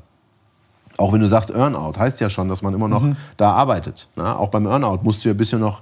Das ist ja gerade der Witz. Das ist ja gerade ja. der Witz, warum VCs oder Private Equity Läden wollen den, den Earnout, damit du noch drin bleibst, damit du sicher gehst, dass der Laden weiter funktioniert. Auch das ist nicht. Also es gibt fast keinen Deal, wo es nur einmal äh, und du siehst den nie wieder. Ja.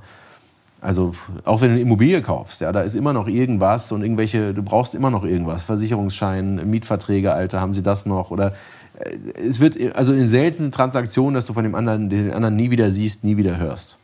Ja, also das, das stimmt. Also habe hab ich eigentlich nie bei mein, in meiner Verhandlungspraxis. Weil viele sagen mir, ja, diese ganzen Verhandlungsmethoden, die gehen ja, aber ich sehe meine Kunden ja immer wieder. Ja, aber das, auch das zeigt wieder ein völlig falsches Bild vom Verhandeln. Das zeigt wie ein Bild vom Verhandeln als über den Tisch ziehen. Ja. Mhm. Und überhaupt, viele haben auch ein schlechtes Gewissen zu verhandeln, weil ich, ich muss ja sagen, verhandeln heißt doch, dass beide Ja sagen müssen. Das ist doch eigentlich was sehr Gutes. Du sagst nur Ja, wenn es für dich so besser unangenehm? ist. Ne? Und ich sage nur Ja, wenn es für mich besser ist. Das heißt, wir beide durch einen Deal stehen besser da. Wenn wir, ich, ich gehe später einen Döner essen. Ich gebe dem Dönermann 5 Euro. Der Dönermann gibt mir einen Döner am Ende, durch die Transaktion, haben wir beide etwas, was wir mehr schätzen. Gibst du ihm 5 Euro oder versuchst du 4,50 draus äh, zu machen? Ja, ich, ich, äh, ja, auf jeden Fall, ähm, bei einem Döner handle ich noch nicht. Also so, so weit, so weit kommt es noch. Das aber, aber. Äh, ja. Äh, aber nee, was ich damit sagen will, ist, nach dieser einfachen Transaktion, vielleicht kriege ich ihn auch für 3,50 Euro, habe ich einen Döner, den ich mehr schätze. Er hat 5 Euro, die er mehr schätzt als ein Döner. Wir beide stehen besser da. Ja. Und eigentlich, wenn man sagt, Kapitalismus besteht ja aus dem Markt. Der Markt ist viele Leute, die die ganze Zeit Deals miteinander machen und durch diese Deals eben besser dastehen am Ende. Das heißt, alle stehen am Ende besser da. Der Markt sind viele kleine Verhandlungen, jeden Tag Tausende, Millionen von Verhandlungen, jeden Tag. Das ist der Markt. Kapitalismus basiert auf der Freiwilligkeit. Ich sage ja, du sagst ja. Das gibt es in keinem anderen Wirtschaftssystem. Also sozialistischen Wirtschaftssystem gibt es das nicht. Da gibt es keine Freiwilligkeit, weil es keinen Markt gibt. Da gibt es nur den Staat, der alles bestimmt und du musst es nehmen.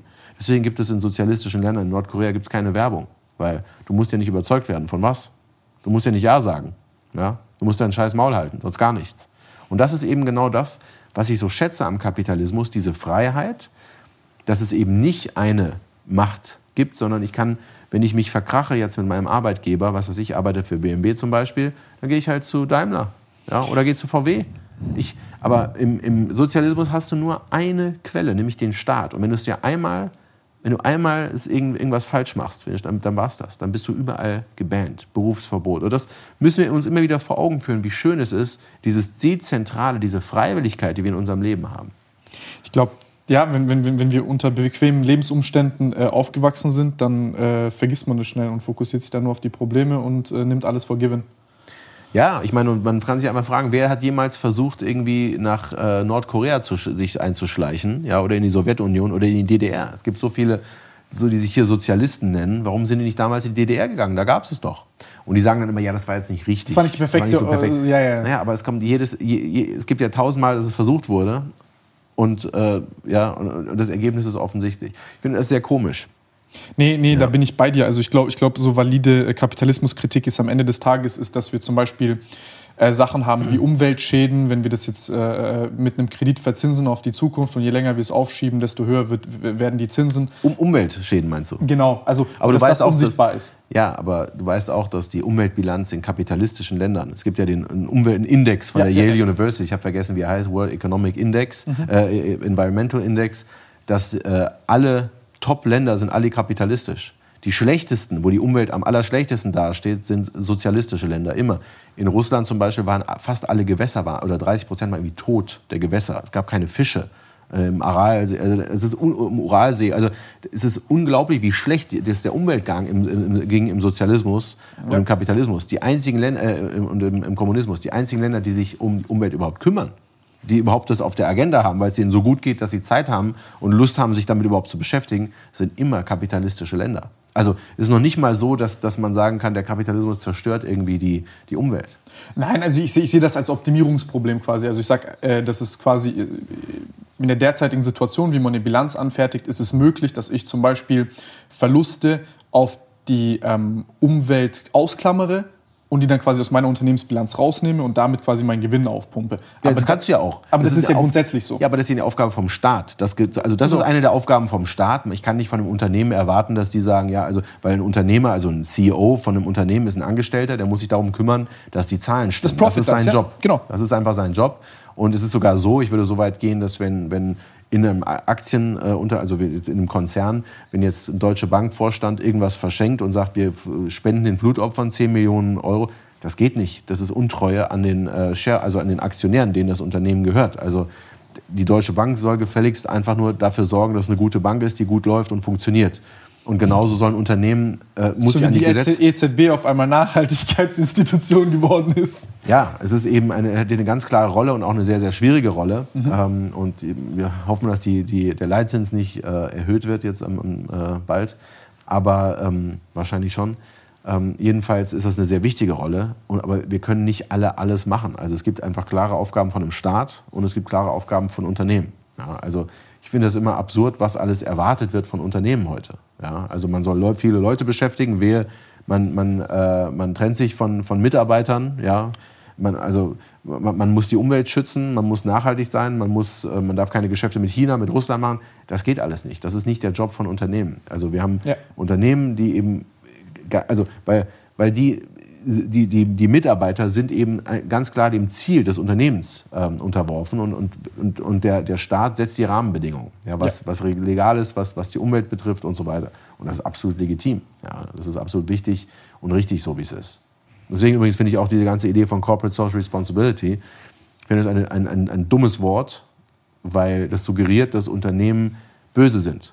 Ja, ja, ja. Dass sie ja. eigentlich stehlen den ganzen Tag und jetzt mal, es wird Zeit, mal was zurückzugeben der Gesellschaft. Dabei geben sie ja den ganzen Tag. Ich meine, ich, ich, ich kaufe ja nur bei Amazon, weil Amazon so verdammt gut ist. Die liefern einfach unfassbar schnell. Ich kann Sachen zurückgeben, ohne dass ich wie ein Bittsteller mich da anstellen muss, eine halbe Stunde, irgendwie im sechsten Stock dann Rückgabe und sagen muss, bitte, bitte, ich will zurückgeben. Ja, warum? Weil es einfach funktioniert. Kriegst du am nächsten Tag, egal was? Ich kriege einfach, das funktioniert so gut, ja, Amazon ist niemandem verpflichtet, weil die einfach so viel Wert schaffen, jeden Tag für Menschen. Das muss man einfach so sagen. Wenn man sagt, ja, aber die behandeln ihre Mitarbeiter so schlecht, keiner muss da arbeiten. Es gibt so viele Jobs. Ja. Wenn ich, warum arbeiten die Leute bei Amazon? Weil in dem Ort, wo sie sind, wenn es Amazon nicht gäbe, gäbe es nur schlechtere Jobs, sonst würden sie bei den schlechteren arbeiten. Also insofern wird so viel erwartet, will ich sagen, von Unternehmen und Unternehmen schaffen so viel, dass diese ganze Idee von Corporate Social Responsibility ist Unsinn, weil es ist gut, wenn Leute was machen. Ich kann freiwillig spenden, aber aus meinem eigenen. Aber ich kann nicht sagen, Unternehmen sind böse und ihr müsst jetzt mal zurückgeben. Mich wundert aber, wie sehr auch CEOs, intelligente Menschen häufig, dann zu äh, kriechen davor, vor dieser Idee und sagen, ja, äh, stimmt, äh, wir müssen jetzt mal mehr, mehr zurückgeben. Ja, das suggeriert, das suggeriert ein ganz falsches Bild von Wirtschaft. Also ich, ich wünsche mir das auch, dass es vielen Leuten besser geht, aber am Ende des Tages ähm, sind die Leute bereit, das zu zahlen. Also zahlst du dann auch diesen Service bei Amazon so, dass, dass äh, im, am Ende des Tages arbeitet der jetzt dort acht Stunden und muss 50 Pakete pro Stunde zum Beispiel bearbeiten? Oder arbeitet er sechs Stunden dort und muss 20 Pakete pro Stunde bearbeiten? Und das rechnest du dann um und das ist halt für dich als Kunde Kosten. Wenn du das bereit bist zu zahlen, dann zahlst. Aber ich glaube, das ist halt das Problem so ein bisschen. Also jeder, jeder möchte alles sofort und am allerbesten haben. Ich möchte das auch. Aber Zahlen ist, ist halt schwer, sowas zu ja, zahlen. Klar. Nein, und man kann das auch sagen. man jetzt auch bei, der, bei, der, bei, der, äh, mhm. bei den regenerativen Energien ja sehen. Mhm. Ja, aber ich will nur sagen, jetzt, wenn jetzt zum, ich will nur sagen, es gibt einfach eine Aufgabe von einem Staat, es gibt eine mhm. Aufgabe vom Unternehmen. Wenn man jetzt sagt, es wird zu viel weggeschickt, was dann zerstört wird. Die Retouren, ja, Staat ist Rahmengeber, die, nicht die, die Genau, die Retourenrate ist extrem hoch. Das ist eben keine Aufgabe von einem Unternehmen. Das kann der ja, Staat ja, eben sagen, ja. nein, man, man darf, sagen wir mal, ich, ich darf nicht zurücknehmen oder irgend, also sowas. Ich bin bei dir, man verwirrt Ebenen. Genau, man, man verwirrt Ebenen und das, das finde ich, find ich eben sehr schade, weil am Ende ähm, ist es doch wunderbar, dieses System, was wir haben. Und ich, ich, mich, mich schockiert immer wieder, wie sehr Minderheiten, und das hat äh, Nassim Nicholas Taleb, von, äh, der Autor, mal in einem schönen Artikel, in, in seinem Buch mal schön beschrieben. Er hat gesagt, Minderheiten ähm, weil sie eben so laut sind, ähm, zwingen Mehrheiten ihr Denken oft auf. Also das heißt, wenn jetzt einer zum Beispiel kein Schweinefleisch isst, dann ist das ja seine Sache, ist ja völlig okay. Dann isst er halt irgendwie das Vegetarische oder Huhn. Aber sobald eine Minderheit sagt, also wenn es hier jetzt Schweinefleisch gibt, dann komme ich jetzt nicht mehr her, hier darf niemand Schweinefleisch essen. Dann ist das eine Minderheit, die vielleicht sehr laut ist, aber und dann sagen viele Leute, ach, weißt du, ist doch nicht so schlimm, weil ich mag Schweinefleisch eh nicht, ist doch wurscht, dann essen wir halt Huhn.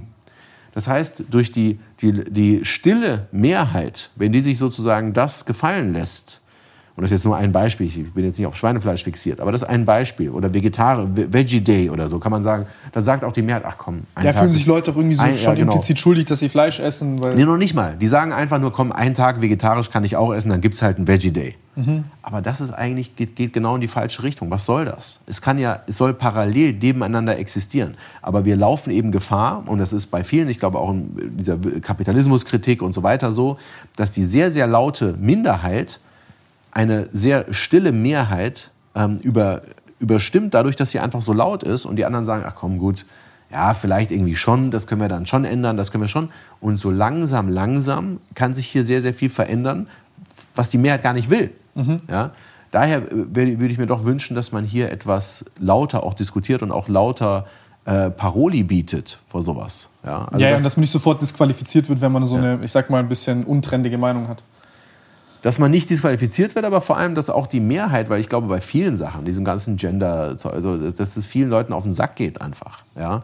Und dass aber, wenn man das sagt, ähm, wird man eben, dann kommt ein Shitstorm, aber das ist ja ein minimaler Anteil, diese Leute, die diesen Shitstorms machen, dass dann die Unternehmen auch sehr, sehr schnell eben äh, ihre, also die ja, Cancel Culture, ist, ja. Cancel Culture ist ein bisschen so wie, äh, ist wie die Hexenjagd äh, zu, also heute im Internet. Also irgendwie habe ich manchmal das Gefühl, dass das Internet so eine parallele äh, Entwicklung durchmacht, wie wir von unseren primitivsten Zeiten. Also das ist schön da auf, also heute ist halt aus, aus mit, mit, mit dem Motiv der Gerechtigkeit und das mit dem Gendern, also ich kann es teilweise auch verstehen, es gibt ja interessante so hirnphysiologische Studien, dass Leute, die zum Beispiel ein männliches Geschlecht haben, aber ähm, eine weibliche Hirnentwicklung hinter sich haben, quasi sich ähm, als, als weiblich fühlen, das dann nicht sehen, Angst haben, das zu zeigen, viel höhere Suizidraten haben, weil sie natürlich Schwierigkeiten haben, sich in die Gesellschaft einzupflegen, aber ähm, es ist halt, also ich habe ich hab, ich hab dafür alles Verständnis, ähm, aber wenn ich jetzt zum Beispiel sage, ich bin Buchautor über Wirtschaft,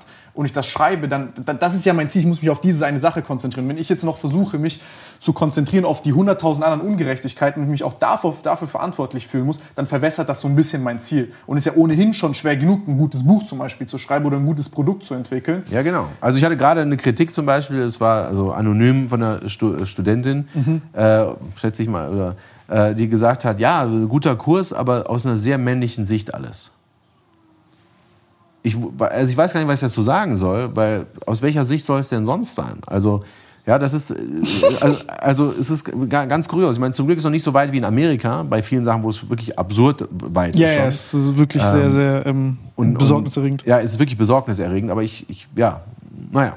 Was ich spannend äh, finden würde zu hören, ist vielleicht mal so eine Story von dir. Ich weiß nicht, ob das jetzt indiskret wäre, so, so eine Story zu erzählen, weil ich finde das ganz interessant von dir mal so zu hören, was so das Krasseste, was du hier verhandelt hast oder so eine Situation, die du mal gedreht hast, wo du selber dachtest, ey, das ist ja jetzt unmöglich oder da hat der Kunde den richtigen Scheiß gemacht. Oh ja.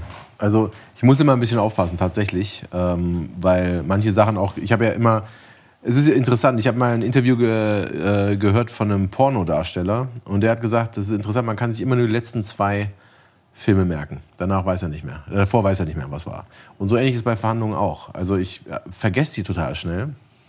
Und ich habe immer die im Kopf, die ich gerade führe. Mhm. Aber da kann ich natürlich nichts sagen. Und die sind auch gerade interessant und, und manche ziehen sich und manche sind total überraschend. Aber wenn ich so zurück überlege, also meine wirklich erste große Verhandlung, also die wirklich, ähm, die mich wirklich interessiert hat, war über eine Öl- und Gasplattform in Texas. Ich wurde also nach Texas eingeflogen und da ging es immerhin um äh, eine Öl- und Gasplattform im Wert von einer halben Milliarde und das war wirklich interessant, weil ich auch eben, ähm, ich habe dann tatsächlich auch die Verhandlung geführt. Da, das waren also 20 Leute, saßen da mindestens. Texaner, sehr, sagen wir mal, dickköpfig, sehr stur. Und das war wirklich eine verblüffende Verhandlung. Da habe ich ähm, viel gelernt bei dieser Verhandlung, weil auch die, ich gemerkt habe, dass, also es war alles Angestellte, wie es halt so ist in großen Unternehmen. Und ich habe, also die haben da teilweise waren die auf Facebook während der Verhandlung und ich, das geht auch um Hunderte von Millionen. Da habe ich aber echt zum ersten Mal so gemerkt, dass die Leute eigentlich besser verhandeln, wenn sie es nicht so interessiert. Dass gerade wenn ich mit so Gründern zusammen bin, die ihre eigenen Sachen verhandeln, sind die oft viel, viel schlechter, weil die so emotional involviert sind. Und da habe ich echt gemerkt, da wurde mir das sehr vor Augen geführt. Den Ratschlag habe ich auch mal bekommen. Ja, das, das ist nicht so. genau. So, so wenn, du, wenn du emotional involviert bist in der Verhandlung, wirst du eigentlich immer schlechter. Ich merke das auch an eigenen Verhandlungen. Ich habe paar, also auch in, in, eigener Sache, wenn ich, wenn ich verhandle und auch Sachen, die mir am Herzen liegen. Natürlich, also einmal Privates, da sind wir sowieso am schlechtesten. Äh, also wenn auch Leute mit ihren, gut, ich habe jetzt keine Kinder, aber wenn Leute mit ihren Kindern verhandeln, denen geben sie alles oder mit ihrer Frau, jetzt auch nicht verheiratet, aber ähm, äh, mit Freundinnen oder, da ist man natürlich anders, weil man emotional involviert ist. Ja? Und ähm, wenn man es ist, wird man schlechter. Also ob ich positive Emotionen oder negativ, beides ist schlecht. Weil wenn ich zu positive Emotionen habe, dann bin ich zu großzügig, dann bin ich zu nett. Ähm, also auch Liebe zum Beispiel kann sehr schlecht sein in der Verhandlung. Also deswegen, wenn zum Beispiel, sagen wir mal, jetzt, wenn jetzt jemand gekidnappt wird, ja, die schlechtesten Verhandler sind natürlich die Eltern, ja, weil die dem Kidnapper natürlich alles geben würden. Ähm, deswegen, also wenn jetzt die Polizei wird jetzt nie die Eltern verhandeln lassen, das wäre wär Unsinn. Ja. Das heißt, sogar Liebe kann sehr, sehr schlecht sein äh, in der Verhandlung und Hass sowieso, weil Hass dann dazu führt, dass die Verhandlung abgebrochen wird, obwohl es vielleicht für beide Seiten besser wäre zu verhandeln. Das heißt, äh, in der Verhandlung muss man immer sehr neutral sein. Also eher positiv und freundlich, mhm. aber man darf am besten gar nichts fühlen. Und das ist sehr schwierig. Ähm, also für, mein, für manche mehr, für manche weniger. Ähm, aber es ist sehr schwierig und du musst immer Pause machen. Wenn du zu emotional bist, mach eine Pause. Steh auf, sag, ich muss einen Kaffee holen, ich muss telefonieren. Es bringt. Es ist wie privat. Wenn es zu heiß hergeht, dann bringt es nichts. Mach eine Pause. Und am besten ist, wenn du zu emotional, lass jemand anders verhandeln als Gründer, geh selber gar nicht hin. Die müssen noch das Okay von dir holen, okay, ja, aber geh lieber nicht hin. Wenn du zu emotional involviert bist, bist du ganz schlecht in der Verhandlung. Ja, also was, was, was, was wir da immer machen, ist, ja, ich habe quasi einen zweiten Geschäftsführer und der verhandelt immer äh, quasi ohne mich. Mhm. Und dann ist immer so, oh, ich muss aber, ich muss aber meinen Boss fragen. Das ist sehr gut. Also wenn du ja. eine höhere Instanz hinter dir hast, das ist eine sehr gute Verhandlungsmethode, weil du dann natürlich immer noch sagen kannst, ah, ich krieg das geht leider nicht oder du hast eben als Zeit nachzudenken, du kannst mhm. immer noch mal zurückgehen und noch mal verhandeln und das ist sehr sehr wertvoll. Also du darfst nie vom Tisch aufstehen und gehen, wenn der andere sagt, er muss es noch absegnen lassen, weil du stehst ja zu deinem Ja und der andere mhm. kann aber kommt dann wieder und sagt, naja, das schaffen wir leider nicht. Ja, das ist manchmal schwer, weil Banken machen das zum Beispiel, weil die eben noch die Marktfolge, den Vorstand haben, der den Kredit absegnen muss. Da kannst du teilweise nichts machen, ja, hier aber, auch nicht. Also. Aber es ist, ähm, ja, es ist, äh, genau, aber besser ist es, wenn du selbst eine Instanz hinter dir hast. Ja. Das, das macht es natürlich, das macht es immer angenehmer. Mev. Oder man sagt, ich muss mit meiner Chefin daheim klären. Ja, zum Beispiel. Ja. Ähm, was wollte ich dich noch fragen? Ich habe eigentlich, ich, ja, nee, ich muss sagen, also das Buch hat äh, sehr, sehr viel. Ich habe so viele Sachen aufgeschrieben gehabt, das war ganz verrückt. Ähm, hast du denn das Gefühl, dass diese Waffen abstumpfen mit der Zeit? Also du hast ja super viele Verhandlungstipps und ich glaube, wir gehen jetzt nicht auf alles nochmal ein, weil sonst bist du armer wie eine Kassette hier, der jetzt noch ja, ich könnte, Also ich könnte zwölf Tage sprechen. Mittlerweile habe ich tatsächlich zwölf Tage, äh, Videomaterial. Die ich kann. Also ja, nicht Video, aber die ich, äh, Kursmaterial. Krass. Das ist wirklich, wirklich, also erschreckend eigentlich. Und ich versuche mich schon kurz zu fassen. Also ich weiß auch nicht, wie das passieren konnte. Nee, aber das machst du echt sehr gut. Also du, du, du sprichst äh, das Wesentliche sehr gut äh, pointiert an und äh, sehr verständlich. Aber wenn man zum Beispiel in den Büchern guckt, ist das auch sehr, sehr schön begründet. Du hast dann immer eine Theorie dahinter, die das backt, beziehungsweise nochmal so einen wissenschaftlichen Hintergrund, aus dem du das ableitest. Schon sehr, sehr äh, spannend. Ähm, und, und, und gut erklärt. Also, was ich mich frage, ist jetzt angenommen, jeder liest das Buch überzeugt, jeder liest das Buch Deal und hat all deine Sachen gesehen. Was wäre das dann für ein Umfeld? Wie würden Leute miteinander umgehen? Würdest du sagen, dass das äh, wie so ein sich wegkürzendes Wettrüsten wäre, wo am Ende des Tages dann so ein optimaler Zustand ja. erreicht ist? Oder? Ja, es wäre viel besser. Es wäre viel besser, weil nämlich der, der, der Grundtenor hier, das, das Buch heißt ja Deal, du gibst mir, was ich will und eigentlich müsste es auch noch heißen und ich gebe dir, was du willst. Mhm. Weil das eigentlich die Grundidee ist. Ja, dass ein guter Deal ist etwas, bei dem wir müssen beide Ja sagen und ein guter Deal ist etwas, bei dem wir beide irgendwas Neues finden, was keiner gefunden hat. Ein guter Deal ist ein kreativer Prozess, bei dem wir zusammen überlegen, wie können wir Wert schöpfen. Was haben wir alles noch gar nicht bedacht? Was, können wir, was hast du eigentlich noch so für ein Business? Ich gehe auf deine Webseite, schau, was du noch so alles hast oder dein Unternehmen, was hast du noch, was kann ich dir noch geben? Wir machen den Tisch voll bis zum bitteren Ende.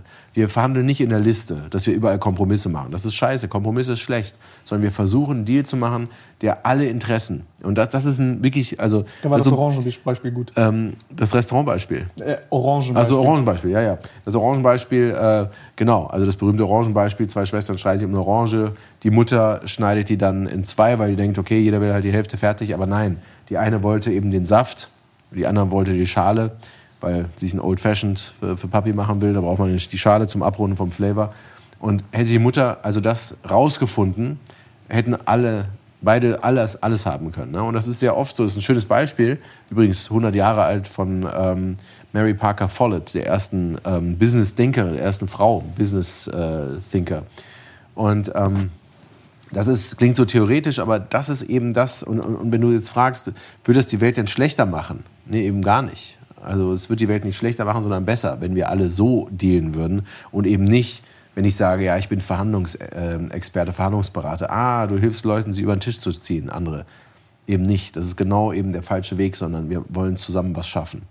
Aber ja, ich gebe auch zu, hier das letzte Kapitel heißt äh, die Tricks. Ah, hier heißt noch die Tricks, genau. Das heißt ja jetzt, die Taktiken habe ich es umbenannt, weil ich war in irgendeinem DAX-Unternehmen und die haben gesagt, entschuldigen Sie, die Compliance sagt, Sie dürfen hier keine Tricks beibringen. Und seitdem heißt die Taktiken, aber ist natürlich das Gleiche. Und manchmal muss man auch mit harten Bandagen kämpfen. Das ist einfach so. Und ich muss sie zumindest kennen, diese harten Bandagen, weil ich weiß ja nicht, ob mein Gegenüber das anwendet. Ja, die gibt es schon manchmal. Und äh, gerade dann, wenn der andere das anwendet, muss ich vorbereitet sein. Also ich habe ich hab dazu, hab dazu ganz, ganz äh, frische Beispiele aus meiner Erinnerung. Also ich kann jetzt auch leider nicht konkret werden, weil das dann auf Umwege dann irgendjemand sieht. Aber da gibt es Leute, die schicken teilweise dreiste Forderungen. So, also man ist in zum Beispiel fortgeschrittenen Verhandlungen oder so, man einigt sich auf Dinge und dann hat man auf einmal... Äh, äh, äh, stehen dann andere Sachen da als mündlich vereinbart oder so ein bisschen, ich sag mal, man, man, man, man äh, überstrapaziert den Interpretationsspielraum des Gesprächs, der mhm. relativ eindeutig war, und äh, probiert das dann halt. So. Und versucht halt wirklich ganz dreist zu ankern. Und also ich bin zum Beispiel ein Typ, ich flippe da komplett aus. Also ich werde da aggressiv. Also auch offen aggressiv und äh, äh, muss ich auch ganz offen sagen, das ist für mich so, jedes Mal hat das geklappt. Also jedes Mal, wenn ich, wenn ich da, also, weil man, also du nennst das, also bei dir ist es auch das Flinchen, aber wenn ich dann sowas lese, also ich, ich raste da offen aus, während ich das sehe. Aber weil ich auch wirklich ausraste, nicht weil ich jetzt denke, ich muss jetzt flinchen hier, sondern. Äh, dann haben die zu aggressiv geankert. Das ist eben auch nicht ja. gut. Also beim Ankern, wenn ich jetzt. Ein, Nein, aber, aber, aber, Leute nutzen das auch aus, will ich sagen. Wenn man ja. da versucht, zivilisiert und. Wenn man versucht, zivilisiert ist, genau. Man muss dann sofort reagieren, klar. Und all diese Sachen, also wenn der andere ankert und es gibt so viel äh, über das man da noch reden kann. Das ist so ein interessant, faszinierendes, weil ich meine, eigentlich ist es doch so. Wir alle wollen bekommen, was wir wollen. Aber mich überrascht immer, wie wenig Leute machen, um ihr Leben zu verbessern. Und wie viel sie machen, um ihr Leben zu verlängern, aber nicht um es zu verbessern. Und Verhandeln hilft dir halt, das zu bekommen, was du wirklich willst. Einmal zu artikulieren, was du eigentlich willst, deine Interessen im Leben durchzusetzen, das zu bekommen. Ich meine, stell dir vor, du gehst irgendwo hin ins Hotel, du kriegst ein Upgrade, du gehst ins Restaurant, kriegst einen Tisch und zwar den besten das ist doch toll. Stell dir vor, diese Fähigkeit zu haben, durchs Leben zu gehen und immer das zu bekommen, was du willst. Und auch die um dich rum, dass sie auch noch zufrieden sind und nicht sagen, was für ein Arschloch. Äh, manchmal ist es halt auch so, manchmal geht es nicht anders, wenn es was wirklich Wichtiges ist und es nicht. Also es gibt verschiedene Taktiken. Aber so durchs Leben zu gehen und das zu bekommen, ist doch wunderbar. Und die anderen sagen ja, ja, weil es ihnen eben auch was bringt. Ja, ich. Mh, mm, was ich auch interessant finde, was ich so ein bisschen gesehen habe, das, da interessiert mich jetzt so deine Sicht als äh, Psychologe und als, einfach als Mensch, ähm, vielleicht sogar auch als Jurist. Ich habe viele Vertragswerke in meinem Leben gesehen, wo äh, zum Beispiel man dann sagt, ey, ihr seid jetzt vielleicht Experten auf diesem äh, Gebiet, fertigt ihr doch das, äh, den Vertragsentwurf für diese Sache an und wir kommentieren dann. Ähm, und hier habe ich oft gesehen, wie Menschen so ein bisschen ticken, wenn die das selber anfertigen. Und mhm. für mich ist das ein bisschen wie so ein, wie so ein, wie soll ich sagen, wie so ein kleiner Spiegel in die Seele. Mhm. Da gibt es so zwei Arten, die ich so gesehen habe. Entweder die schreiben eine Wunschliste mhm. in Form eines Vertrages, wo halt im Endeffekt ein einseitiges Ding ist und ich mir so denke, okay, ähm, würde ich mich schämen, sowas zu schicken. Ähm, der, aber man versucht es halt. Und auf der anderen Seite äh, äh, Leute, die das halt versuchen, ausgewogen zu machen. Natürlich sind auch die eigenen mhm. Interessen mit drin, aber ich sag mal so, das, das, das ist schon so eine Basis, auf der man verhandeln kann. Und ähm, was sind für dich so. Das ist schon mal der erste Fehler, wenn du denen sagst, dass sie schreiben sollen. Weil das Problem mhm. ist, dass auch, also derjenige, der den ersten Vertragsentwurf in einer mhm. komplexen Sache macht, der hat ja schon mal die Nase vorn. Weil du jetzt mhm. diskutieren musst, das zu deinen Gunsten zu ändern. Also er hat dann schon den Anker sozusagen gesetzt des Vertrages. Und du musst jetzt kämpfen, um das eben zu drehen. Und hier und da zu. Jeder, jede Änderung ist jetzt ein Sieg für dich und ein Verlust für ihn. Mhm. Und das ist schlecht. Das heißt, du musst jetzt, die Beweislast liegt jetzt bei dir. Du musst jetzt begründen, warum du es anders haben willst. Also, das ist schon so, also wer, wer schreibt, äh, führt sozusagen. Also wer, wer das Protokoll schreibt, zum Beispiel bei, bei großen Verhandlungsrunden oder wer den Vertragsentwurf, den ersten, anfertigt. Ist natürlich lästig, man hat keinen Bock drauf, es ist nervig, aber äh, gerade wenn es wichtig ist, mach's, weil jetzt muss er oder sie eben sagen, nee, also das nicht, das nicht, das nicht. Aber das ist doch eine super Macht, der, die das Erste in den Raum wirft ich gucke es immer aus so einer pragmatischen Perspektive. Und ich denke mir so, ah, wir haben nicht so viel Zeit, die sind der Experten, ne, sollen, sollen das Ding schreiben und wir tun halt die Kernaspekte, die fixierst du ja vorher. Also das ist ja wie so eine kleine ja, gut, Aber du, dann, dann verhandelst du halt umso länger. Ne? Also, mhm, mhm. Das, das, das, stimmt, das ja. stimmt. Das stimmt. Es ist immer, immer schön, wenn, wenn du die Kontrolle hast. Ja. Das ist echt eine Sache, die äh, ich jetzt auch gelernt habe tatsächlich. Das ist unangenehm, weil man dann mehr machen muss, aber hinten raus äh, kostet dich das viel länger Zeit. Ja. Ähm, was wollte ich dich noch fragen? Ich muss, ich muss, es ist so, so spannend. Äh, äh Aber ich habe dich doch unterschätzt, muss ich sagen. Weißt du, ich meine, du kommst, ich sitze hier auf so einem Sofa mit deinen Sneaks, easy, aber du bist schon extrem gut in die Tiefe gegangen. Du hast wirklich verstanden, was ich geschrieben habe und hast wirklich auch sehr, sehr viel noch dir behalten. Also es ist schon, also ich werde selten interviewt von einem, der wirklich so viel weiß über, über meine Arbeit und es auch so verstanden hat. Also was habe ich jemand, verstanden von deiner Arbeit? Ja, also nee, du hast ein tiefes Verständnis von, von den Sachen. Also das, das fällt mir wirklich äh, sehr angenehm auf, was, was wirklich sehr selten ist. Also was ja oft, wenn man interviewt von Leuten, die, die, die machen so, als ob sie es gelesen haben mhm. äh, und sagen, tolles Buch, ja. Und, so, und dann frage ich so zwei, drei Sachen. Oder im Gespräch merkst du einfach dem keiner. Aber du hast es wirklich sehr, sehr tief erfasst. Ähm, und das ist verblüffend. Ja. Das erinnert mich an Stefan Raab. Ich war ja oft bei TV Total und da hatte ich auch unterschätzt. Ich dachte, der Typ ist halt lustig und, und, und witzig. Mhm wirklich sehr intelligent ähm, und äh, tolle Fragen gestellt und hat auch wirklich ein besonderes, äh, besonderes Verständnis von, von Dingen. Ja, das aber sieht man selten. Das habe ich gesehen. Also vielen Dank. Ich kann es nicht so ganz kommentieren. Äh, still feel like a fraud, aber danke. Gutes Zeichen. Äh, äh, aber ich, ich habe deine Sachen auch bei TV Total gesehen, das fand ich auch äh, geil. Also, das habe ich heute Morgen gesehen, um sieben habe ich es angeguckt, äh, wie, wie du da geraten hast, wer äh, das, das Kleingeld aus deiner Tasche geklaut hat, aus dem Portemonnaie. Ähm, du, hast, also du warst ja auch bei Uri Geller und hast so mentalistmäßigen Stuff gemacht. Also jetzt dumme Frage, das fragen wahrscheinlich viele Leute, aber machst du, also kannst du dann jetzt einfach so einen Trick machen? Kannst du sowas? Ja, also ich, ich bin jetzt, ich meine, ich, ich war immer als Kind, ich habe gezaubert, das war immer mein großes Hobby. Ich das so geil. Äh, und ich mach's, äh, also und das war auch ein Grund, warum ich jetzt diese Vorträge halte. Ich habe einfach gemerkt, also ich habe auf der Bühne habe ich vor, vor Jahren jetzt eigentlich kaum mehr. Ich mache einmal im Jahr, vor Corona jedenfalls, war ich in LA und da ist ein, in Hollywood ein Magic Castle. Das ist so ein Privatclub. Und da habe ich eine Woche drei Shows am Abend. Einfach weil ich das gerne noch mache. Ich habe meinen Act. Ähm, und das ist eine tolle Location und, und da bin ich sozusagen äh, immer. Jetzt lange leider nicht mehr. Äh, deswegen bin ich jetzt nicht mehr so warm. Aber das ist toll. Ich bin auch also auf der Bühne. Ich, ich verwende sozusagen Methoden der Zauberkunst, Psychologie, Hypnose, Suggestion, um wirklich auf der Bühne so besondere Sachen zu machen. Ähm, und das war eben damals bei, bei Uri Geller, ähm, das war toll, weil man in so einer Abendshow sein konnte, so einer Primetime. Das war noch kurz, das waren die letzten Jahre, als Fernsehen noch wichtig war. Ja? Das ist so verrückt. Professor ja. Dr. Jack Nasher bei Uri Geller als ja. Mentalist. Ja.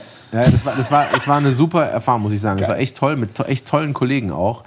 Das, es war halt ein dummer Name. The Next Uri Geller wollten wir überhaupt nicht. Das sollte eigentlich äh, Phenomenon oder The Successor heißen. Also ziemlich cool. Und dann wurde das Last Minute der Name The Next Uri Geller so, hä, klingt jetzt wie eine beschissene Castingshow. Ja? Ähm, und wir wollen ja gar nicht sein wie Uri Geller. Aber der hat uns dann belabert. Uri Geller kam und wir waren zwei. Äh, Nikolai äh, war ein anderer äh, Act und ich und wir wollten weg und dann hat er uns belabert. Eine Stunde lang. Und sowas habe ich noch nie erlebt. Wir haben uns danach nämlich, Nikolai und ich, der auch wirklich ein cleverer äh, Bursche ist, haben uns danach sozusagen die Hände geschüttelt und gratuliert, dass wir dabei sein durften, weil Uri Geller uns so gut belabert hat innerhalb dieser Stunde, äh, warum es so toll ist, dabei zu sein. Also das vergesse ich nie wieder. Ich weiß gar nicht mehr, was er gesagt hat. Ja? Ich hätte es aufnehmen sollen. Hast du vergessen oder was? Ich habe vergessen, ich weiß nicht mehr die Details, wie er das geschafft hat, aber der hat, ich wurde noch nie so überredet. Krass. Ja. Äh, Und, und, Dann will ich doch so sein wie er vielleicht, ja. Das hat es dann wieder äh, umgedreht, ja, weil das, das war schon gut. Ja, ich, ich finde das, ich find das äh, so verrückt, dass du das auch einfach anwendest. Also ich meine, viele Leute, die jetzt äh, vielleicht an einem Lehrstuhl oder so arbeiten, die sind, ja, es passt nicht, bin ich mir zu schade und so. Und ich finde es halt cool, dass du so ein Hobby hast und das machst. Ja, das ist ein sehr, also überhaupt Zauberkunst ein sehr ehrbares Hobby, Ja. weil das ist ja das Ehrlichste, was es gibt. Man sagt ja von Anfang an, ich will dich täuschen und du bist ja sogar, wenn das nicht klappt, bist du ja enttäuscht sogar. Ja. Du willst es ja. Insofern äh, ist auch komisch, ja, ja, das, das ist, das, aber würde ich jetzt Klavier spielen, hättest du es nicht gesagt. Aber bei Zauberkunst es hat, ne, ist, ist es schon so, ne? Das hat irgendwie sowas, sowas Trickster-mäßiges. Trickster-mäßiges, genau. Obwohl das eigentlich eine sehr tolle, weil das wirklich äh, deine, also das ist psychologischer geht's eigentlich nicht, in der, Mhm. Weil, weil du, du, du nimmst Erwartungen von Leuten und, und, und guidest die sozusagen und, und täuscht sie dann. Das ist eine tolle Sache. Aber ich habe es ein bisschen vernachlässigt in den letzten Jahren. Ich hatte einfach zu wenig Zeit. Äh, um das wirklich gut zu machen, muss man da auch echt am Ball bleiben. Das ist ja lustig, ist ja auch ein starker so ein Predictive Factor für die Qualität der Wissenschaft, die Wissenschaftler machen, wenn sie ähm, Hobbys haben. Wissenschaftler ohne Hobbys sind schlechtere Wissenschaftler. Ist das so, Ja. ja? ja? Wobei ich mich nicht als Wissenschaftler sehe, ich bin eher Anwender. Ja, Ja. Deswegen, ich bin ja auch an der Business School, weil mein Ansatz ist, ich nehme die Erkenntnisse der Wissenschaft und nehme sie raus für die Praxis. Also ich sehe mich so als Brücke. Ja. Und das ist wichtig, dass ich Wissenschaft verstehe, deswegen eben Wissenschaftstheorie, theoretisch ein Thema promoviert, also dass ich überhaupt ein Verständnis davon habe. Ne? Wenn ich auch eine Studie äh, lese, denke ich doch, dass ich ein sehr tiefes Verständnis davon habe, wie, wie das, äh, also wie, wie valide, wobei ich natürlich auch weiß, dass es nur noch nicht falsifiziert. Ich gehe nicht davon aus, dass alles wahr ist, was ich sage, aber das ist eben der neueste Stand, den wir haben, die beste Erkenntnis. Ich, ich korrigiere auch manchmal. Ich, kein, kein Seminar ist wie das andere. Ja? Also ich, ich, ich verbessere es immer weiter. Ich lese alles, was rauskommt zum Thema Verhandlung. Es ist anstrengend. Ich habe wirklich so einen Stapel noch, den ich lesen muss. Und, und es, es kommt so viel Neues raus, so viele Artikel. Aber ich will alles wissen zu diesem Thema. Alles. Ich finde ich find ich find, nee, ich find, ich find deinen Mix äh, ultra spannend. Also, das ist krass interdisziplinär. Also, diese Brücke zwischen Philosophie, Psychologie, Jura und äh, MBA, das ist, äh, also, also auf jeden Fall. Und dann ja. noch, ist beeindruckend, ehrlich. Also, ist krass. Ähm, Ja, also das, aber das, genau, das klingt dann irgendwie, aber weißt du, was man alles versucht hat noch auf dem Weg, ja, das, äh, und was nicht geklappt hat, das steht ja nicht im CV, ja, man hat, also was ich noch Ideen hatte, was ich eigentlich so alles noch machen wollte, ähm, aber am Ende, ja, Wie wichtig war das für dich, das Scheitern? Vielleicht auch ähnlich zu dem Falsifizieren. ja, also zum Beispiel bei Uri Geller, das ist ein gutes Beispiel. Da bin ich komplett gescheitert. Da hatte ich nämlich, äh, ich wollte eigentlich eine Nummer zeigen, die, also ich hatte, ich hatte Sachen vorbereitet, die haben gesagt, nee, wir brauchen was Dramatischeres, nicht einfach nur so. Muss super dramatisch sein. Ich musste, dann habe ich dann irgendwas gesucht und habe ich ein, was mit, mit einem Galgen gefunden, dass ich mich aufhänge, sozusagen. Und das ist dann, also es gibt einen Strick, der sicher ist, weil der aus, auseinandergeht und die anderen sind wirklich gefährlich. Und dann muss ich sozusagen durch Fragen, weil der andere, der Typ, der also da ist ein Promi, der weiß, welcher der sichere ist und durch Fragen finde ich das raus und hänge mich dann auf. Und die Sache ist, ich hatte den falschen in der Hand. Ich hatte einen, der unsicher war. Hab ihn, es war Live-Fernsehen, Millionen Zuschauer, wirklich. Prime 20.15 Uhr. Ne? Hab das Ding aufgehängt und äh, ich hatte eigentlich auch keine Sicherung. Das heißt, ich wusste nicht, ob es sicher war oder nicht. Und ich hatte das, da war auch ein anderer Farid, auch ein Zauberer, der war auch dabei. Und der hat mir gesagt, Jack, bist du irre? Bist du dumm? Du musst irgendeine Sicherung einbauen. Ja, du, du musst irgendwas. Und ich so, nee, das ist negatives Denken. Wenn du negativ denkst, dann passieren, du musst positiv denken. Was total, was total dumm war von mir. Der hatte völlig recht, zum Glück. Und ich danke ihm immer noch jeden Tag dafür. Ich habe dann so eine Sicherung eingebaut, also so, dass ich das einfach irgendwo spüren konnte, ob das am Ende, in der letzten Sekunde nochmal checken. Und dann war das also, dann habe ich das Ding aufgehängt und dann merke ich, scheiße, das ist das Falsche. Äh, und es ist so einem Galgen und es, ich, ich bin da oben und ich habe das um meinen Hals fast gemacht gehabt. Und, ich, und ich, wenn ich gesprungen wäre übrigens, auch interessant. Oh. Wirklich interessant. Es war Live-Fernsehen. Ich habe das Ding vom Schreiner, der war ein Schreiner, das angefertigt. Die haben gar nicht mich gefragt, was passiert da eigentlich oder so. Ich wäre an dem Ding hängen geblieben. Ich weiß nicht, ob ich gestorben wäre, ob das Ding wirklich mein Gewicht gehalten hätte. Aber es war wirklich ein massives Holzteil. Keine Ahnung, was passiert wäre. Ich wäre jedenfalls erstmal, hätten die das weggemacht und, und da war so eine Falltür und ich wäre daran hängen geblieben. Ja? Also wirklich am Galgen. Ich weiß nicht, wahrscheinlich wäre das irgendwann zusammengekracht auf meinem Kopf. Das wäre das Peinlichste, das wäre bei Stefan Raab so ein Knopf gewesen, weißt du, der, der Galgen. Auf jeden Fall war ich da und ich, ich, ich stand da und ich, ich wusste, das ist das Falsche. Und habe überlegt, was machst du jetzt? Und zum Glück habe ich es gemerkt und habe überlegt, okay, entweder ich breche das jetzt ab oder ich gehe nochmal und tausche nochmal was den ganzen Trick natürlich kaputt macht, weil das war ja gerade der Witz, dass ich das so rausgefunden hatte. Und jetzt bin ich nochmal hingegangen, habe nochmal getauscht. Das habe ich gemacht und alle so, hä, was war das jetzt? Warum tauscht ihr das jetzt nochmal? Und dann ging's. Aber ich wurde sofort rausgewählt, weil alle gesagt haben, was ist das für ein jämmerlicher Trick? Zu Recht auch, weil eigentlich war das sehr gut, nur hat es halt nicht geklappt. Also du hast halt immer bei so psychologischen Sachen hast du halt immer ein Restrisiko. Das ist nun mal einfach so. Ungeeignet für Live-Fernsehen mit Millionen Zuschauern. Naja, auf jeden Fall, was ich damit sagen wollte, war das natürlich eine riesen Enttäuschung, weil ich hatte andere Sachen vorbereitet, die wirklich gut waren, wie ich fand. Ja. Und das habe ich, das war, ja, und wenn du so scheiterst im Prinzip vor Millionen äh, Menschen, du wirst, also immerhin bin ich nicht aufgehängt, aber du wirst sofort rausgewählt, das war schon hart. Also das hat mich schon, äh, da war ich wirklich einen Monat in, in wirklich tiefster Depression, also Depression vielleicht nicht, aber mir, also habe mich einfach so geärgert und es war so enttäuscht. Das war schon blöd, ja. Und es gibt viele Sachen, die klappen irgendwie nicht so. Ich habe dir erzählt, mein Buch, mein erstes Buch war eine totale Enttäuschung. Ich dachte, ich werde über Nacht berühmt damit. Ja? Ähm, nichts war passiert. Und äh, solche Sachen, ja klar, das ist schon blöd. Ähm, aber, und ich kann auch nicht sagen, dass es toll ist. Also zu sagen, ja, das war super, weil da, und das stimmt nicht. Also, wenn ich jetzt zurückdenke, natürlich wäre wär ich lieber erfolgreich gewesen dort. Ja? Also, man redet sich dann so schön, ja, das hat mir dann dazu, deswegen habe ich dann das. Nee. Also manche Sachen laufen gut, andere laufen schlecht und Hauptsache, weißt du, du hast am Ende ein paar mehr gute Sachen laufen. Das ist alles. Ja. Aber was ich auch gemerkt habe, wenn du zu getrieben bist, Leute, die zu getrieben sind, die sind dann auch nicht, nie glücklich. Ja. Ich kenne so viele Leute, die so erfolgreich sind, wenn du alles so siehst. Ja, und du siehst ja auch manche, die Selbstmord begehen, die alles hatten. Kurt Cobain, denkst du, hä? Der Typ war Rockstar, der sah gut aus, der hatte äh, eine hübsche Frau, eine nette, also eine coole Frau, vielleicht ein bisschen schwierig, aber alles andere hat doch gepasst. Wie kann das sein? Ja? Und deswegen merkst du dann, es ist halt alles eine Reise und irgendwie, wenn du glücklich sein willst, dann kannst du, es ist deine Entscheidung, kannst du jederzeit machen. Ja? Viele suchen, aber am Ende ist es halt alles, alles da.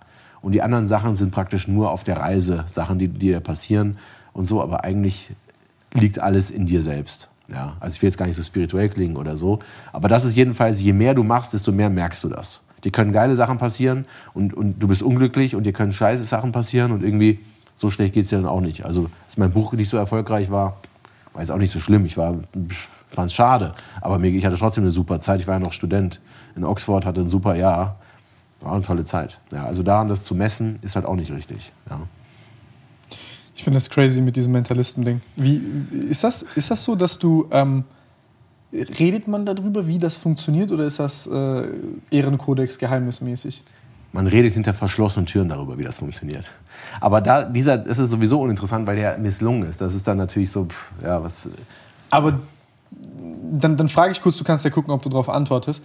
Ähm, Funktioniert das dann ähnlich? Ich würde auch gerne auf dieses Lügner-Thema kommen, mhm. ähm, weil du ja darüber auch sehr viel gesprochen hast, wie man Lügner entlarvt. Mhm. Ist das dann so, dass du quasi Leuten gezielte Fragen stellst und du guckst, wie reagieren die drauf, wie antworten die drauf und dann daraus versuchst, quasi die Wahrheit abzuleiten in so einem Mentalisten-Setting? Ja, genau. Also das, das, gibt es. Es gibt auch manchmal, dass du tatsächlich einen Trick benutzt und, so, und sagst, du hättest es jetzt praktisch rausgefunden, indem du ihn gefragt hast. Und das stimmt gar nicht. ja? Was natürlich äh, muss ich sagen, wenn ich das jetzt vor Millionen Menschen machen würde und einen Shot hätte, würde ich es auch so machen mit einem mhm. Trick, weil das wäre mir einfach zu riskant. Ich würde nie wieder sowas Riskantes machen. Ähm, ist einfach dumm irgendwo, ja. Auch wenn du. Äh, aber ich bin jetzt gerade dabei, ich möchte jetzt so eine ein paar Sachen entwickle ich gerade, die ganz echt sind, die auch misslingen können, aber die wirklich echt sind. Und da als, als wirklich, wenn du ein ehrlicher Mentalist sozusagen bist, machst du es eben wirklich, wie du sagst, du achtest auf die Reaktion und du bringst die Leute in so eine Position, dass du sie fragst und dann guckst, reagiert er so oder so und dann kannst du es dir einigermaßen ableiten. Aber die, die, wenn du auch eine Reihe von Fra logischer Fragen stellst, ist auch sehr hilfreich. Ja, also, will jetzt nicht zu viel verraten, aber mhm, im Prinzip ist es genau wie beim Lügen entlarven. Ich habe mein erstes Buch durchschaut geschrieben, wie du Lügenanzeichen siehst. Mikroausdrücke und so, aber das ist im Alltag fast unmöglich, muss man einfach sagen. Mhm. Das ist so schwer. Und der Schlüssel ist, und das ist in meinem Buch entlarvt, ja, was hier ich in die Kamera kurz halten will, was ein sehr schönes Cover hat, weil das Originalcover war schrecklich. Da war mein Gesicht drauf. Es ist ein so furchtbares Cover als Hardcover. Ich habe dem Verlag gesagt, das können Sie nicht machen. Das geht nicht. Ich bin dagegen. Und die haben gesagt, ja, gucken Sie mal im Vertrag, da steht Mitspracherecht, was das Cover angeht. Vielen Dank, dass wir darüber gesprochen haben. Zack, haben sie so gedruckt. Und dann kam es als Taschenbuch raus und das ist jetzt wirklich schön geworden. Also ganz einfach. Aber dieses Buch zeigt eben Fragetechniken, wie du Leute fragst, dass sie, ähm, also wie, wie, du, wie du sie, also das sind Fragen aus der Verhör, aus Verhörmethoden, aus der Verhörtechnik, aus der Verhörpraxis, aber für den Alltag natürlich angepasst, wie du Leute fragst, dass sie antworten. Und das ist wirklich sehr, sehr clever. Weil du kannst kaum im Gesicht sehen, ob jemand lügt, aber du kannst die richtigen Fragen stellen. Das funktioniert. Ja, ohne Waterboarding oder dergleichen natürlich. Wie ist das bei sowas? Hattest du mal, ähm, also es gibt ja verschiedene Verhandlungssituationen. Es gibt jetzt einmal die Verhandlungssituation im Unternehmen oder mit dem mhm. Mitarbeiter oder wie auch immer, was wir da hatten. Aber es gibt ja auch Verhandlungssituationen, wo du auf einmal mit Terroristen verhandeln musst oder wo auf einmal Scholz oder Biden mit Putin verhandeln müssen. Ähm, sind das so Situationen, in denen du dich mal befunden hast, also wo du sagtest, da ging es jetzt nicht um Unternehmensinteressen, sondern um staatliche oder um Sicherheitsinteressen? Also mit Terroristen habe ich jetzt noch nie verhandelt. Also, aber das ist übrigens ein gutes, äh, gutes Stichwort, dass du sagst, mit Terroristen verhandeln. Richtig. Mit Taliban zum Beispiel verhandeln. Es hieß ja früher, die Amerikaner haben gesagt, wir verhandeln nicht mit den Taliban, mhm. was ja sehr dumm war. Man hat gesehen, es gab einen ewigen Krieg, der hat überhaupt nichts gebracht, Menschenleben gekostet viele Afghanen gestorben, viele der äh, Allianz äh, gestorben. Und was, was, was jetzt? Jetzt verhandelt man wieder mit den Taliban. Also jeder Krieg endet mit einer Verhandlung. Warum nicht mit der Verhandlung beginnen? Ja? Ich habe selbst das noch nicht gemacht, aber natürlich schon, ähm, wenn Politiker verhandeln, ist es ja so, dass sie verhandeln einmal gegen, mit dir oder gegen dich oder wie auch immer das ist. Und dann verhandeln sie aber noch für die Außenwelt. Sie müssen ja alles immer ihren Wählern verkaufen. Mhm. Ja? Und das macht die Verhandlung extrem schwierig und extrem komplex. Weil es gibt einmal die Sachen, die Sie eigentlich wissen, dass das besser wäre, aber die für die Wähler nicht so gut sind. Ja, das war übrigens sehr gut bei der, äh, bei den Ampel, äh, bei der Ampelkoalition, bei den Verhandlungen. Die haben überhaupt nicht mit der Öffentlichkeit geredet zwischendurch. Also da mhm. kam kaum was ans Tageslicht und das ist sehr gut, weil wenn ich die ganze Zeit Red Lines definiere und sage, also das mit uns nicht, das mit uns nicht oder dann mache ich die Verhandlung fast unmöglich. Ja? Äh, weil immer sozusagen das, das, das Volk noch da, äh, da, oder der Wähler dabei sitzt. Und da geht es sehr, sehr selten. Und es ist bei vielen politischen Entscheidungen so, dass alle wissen, es ist eigentlich sinnlos, aber man kann es dem Wähler nicht anders vermitteln. So wird es immer gesagt äh, in politischen Kreisen. Und das ist für mich unerträglich. Ich bin viel lieber in der Wirtschaft tätig, weil hier, sind die, hier ist es klar definiert. Ich bin übrigens auch lieber für Mittelständler unterwegs, weil man hat bei großen Konzernen hat man es tatsächlich auch sehr oft, dass man so, man muss es dem verkaufen, man muss es dem, der Compliance, äh, dem Aufsichtsrat und was weiß ich. Mehr mit Rechtfertigen als mit Arbeit beschäftigt. Rechtfertigen und vor allem, wie, wie, wie steht das ja, wie, wie wird das wahrgenommen dort? Äh, wie nimmt die Öffentlichkeit das wahr und so weiter. Ich finde das, das ist unheimlich schwierig, das macht die Verhandlung unheimlich komplex. Ähm, mit so einem Mittelständler so geht es viel leichter, weil da ist eine klare Agenda. Ja, wir wollen halt, das soll halt besser werden und fertig. Ja, wir wollen halt mehr verdienen damit. Und das finde ich eine viel transparentere. Deswegen bin ich auch ein Freund eigentlich der Wirtschaft, äh, weil das so klar ist. Ja? Und das ist wieder was im Kapitalismus. Das ist so klar. Wenn du erste Klasse fahren willst, dann musst du nicht das richtige Parteibuch haben oder jemanden kennen, sondern du kaufst einfach ein Erste-Klasse-Ticket, egal welche Religion du hast, welche Hautfarbe du hast, welches Geschlecht. Kapitalismus ist völlig blind für Rasse, für, für alles. Ja? Ich, ich finde ich find vor allem diese, diese, diese philosophische Inspiration dahinter, die ich jetzt vielleicht, ich jetzt vermute, äh, ja, also vor allem dieses Popper-Ding wieder, die man da so wieder hört in diesem Denken. Ich finde das sehr, sehr ja. interessant. Ja. Ja, das ist interessant. Das Karl Popper ist ja so der Philosoph, der Praktiker. Mhm. Also über den habe ich eben promoviert, äh, der Vater der offenen Gesellschaft, eigentlich Wissenschaftstheoretiker. Und du siehst ganz viele Praktiker. Ähm, also Helmut Schmidt zum Beispiel war großer Fan, Havel, der tschechische Präsident, ähm, Margaret Thatcher, äh, George Soros, der die Open Society Foundation, so er hat sie seine, seine äh, Stiftung nach Karl Popper, er war ein Student von Karl Popper ähm, und er hat ähm, seine, seine Foundation so genannt. Das ist schon ein sehr pragmatisch, ähm, sehr pragmatischer Stil und ein sehr, wie ich finde, sehr kluger Stil. Also es lohnt sich wirklich, sich mal mit dem zu, also wenn man sich für Philosophie interessiert, überhaupt, was können wir wissen, wo kommt Erkenntnis her, ist Karl Popper schon eine, eine, gute Adresse. Ja, so vor allem dieses Ding, also womit du so eine Aversion hast, was ich jetzt gerade so, so mitbekomme, ist diese dumme menschengemachte Regeln, die irgendwann in Bürokratien äh, quasi entstehen, weil man so ein komisches Menschenbild hat, beziehungsweise versucht, so einen äh, großen Laden zu managen, also eine große Anzahl an Menschen und halt so, äh, ich sag mal, ja, so Public Relations Management schon fast betreiben muss wie in der Politik, wo ich mich mehr rechtfertigen ja. muss und erklären muss. Und das ist ja auch eine ganz lustige Dynamik, wenn du dir überlegst jetzt, wir, wir haben eine Verhandlung und jetzt introducen wir Publikum. Wir machen aus einer nüchternen Sache, ähm, machen wir vor allem eine ego-gesteuerte Sache, weil ich will ja nicht verlieren vor Publikum. Ja. Das ist so, also man wird, es gibt auch Studien, die, die, die klar zeigen, und es ist auch einleuchtend, wenn Publikum anwesend ist, verhandelt man viel härter. Äh, und wir, wir verwechseln halt, wenn, wenn Leute auch dabei sind, verwechseln wir halt die, ähm, also wir, wir wenden an die Regeln der Diskussion auf eine mhm. Verhandlung. Aber eine Diskussion, also du siehst zum Beispiel eine Talkshow, das ist eine Diskussion mit Publikum. Da geht es ja nicht darum, den anderen zu überzeugen. Also es wird ja nie, wenn Baerbock jetzt mit Lindner diskutiert oder, oder wer, wer weiß wer, wird ja nie Lindner oder mit, mit äh, Wagenknecht, wird Lindner nicht sagen, ja, es stimmt, also Sie haben mich jetzt von den sozialistischen Ideen überzeugt. Das passiert natürlich nicht. Hier geht es nur darum, das Publikum zu überzeugen. Ja. Das ist bei so einem Diskurs geht es darum, das Publikum zu überzeugen, nicht den anderen. Das ist so eigentlich no, der Normalfall. Wann sagt schon der andere, ja, stimmt. Bei einer Verhandlung ist es aber anders. Bei einer Verhandlung bin, darf ich nicht das Publikum adressieren, sondern mein Gegenüber. Weil ich brauche doch sein Ja. Ich brauche ihr Ja, sonst gibt es keinen Deal. Und das ist so gefährlich, wenn ich mit Publikum arbeite, dass ich dann mich auf die falschen Leute einfach konzentriere. Das ist ein sehr, sehr guter Punkt. Das ist ein sehr guter Punkt. Das ist ein sehr guter Punkt. Weil die Leute können grölen und sagen, super, gib's ihm oder so. Und der andere sagt, ja, jetzt erst recht nicht, du Arsch. Ja, und dann da habe ich gar nichts. Ja, ja. Oder wenn irgendwelche Informationen an die Öffentlichkeit gehen und dann weißt du so. Klar. Hm. Anders ist natürlich, wenn du keinen Deal willst, weil das für dich besser ist als Politik. Kann natürlich auch sein. Ja. Dann kannst du es zu deinem ja, Vorteil nutzen. Mhm. Ähm, ich, was, ich in, was ich in deinem Buch, was ich bei, bei ähm, Überzeugt auch sehr interessant fand, war, du hast äh, gesprochen über selbsterfüllende Prophezeiungen. Ähm, und da hattest du so ein, hast, du hast so ein Experiment quasi geschildert, wie Männer in zwei Testgruppen waren. Einmal haben Männer mit Frauen telefoniert, die als attraktiv beschrieben worden sind, mhm. und einmal mit Frauen, die als unattraktiv beschrieben worden sind. Und dass diese Gesprächsdynamik eine Art selbsterfüllende Prophezeiung war, weil der Mann wollte, wusste, das ist eine schöne Frau und hat halt sehr viel interessanter gesprochen, sehr, sehr viel energetischer. Ich meine, wir Männer kennen das, wenn jetzt hier nochmal zwei Frauen im Raum wären oder so, wir verhalten uns alle anders. Das ist einfach so.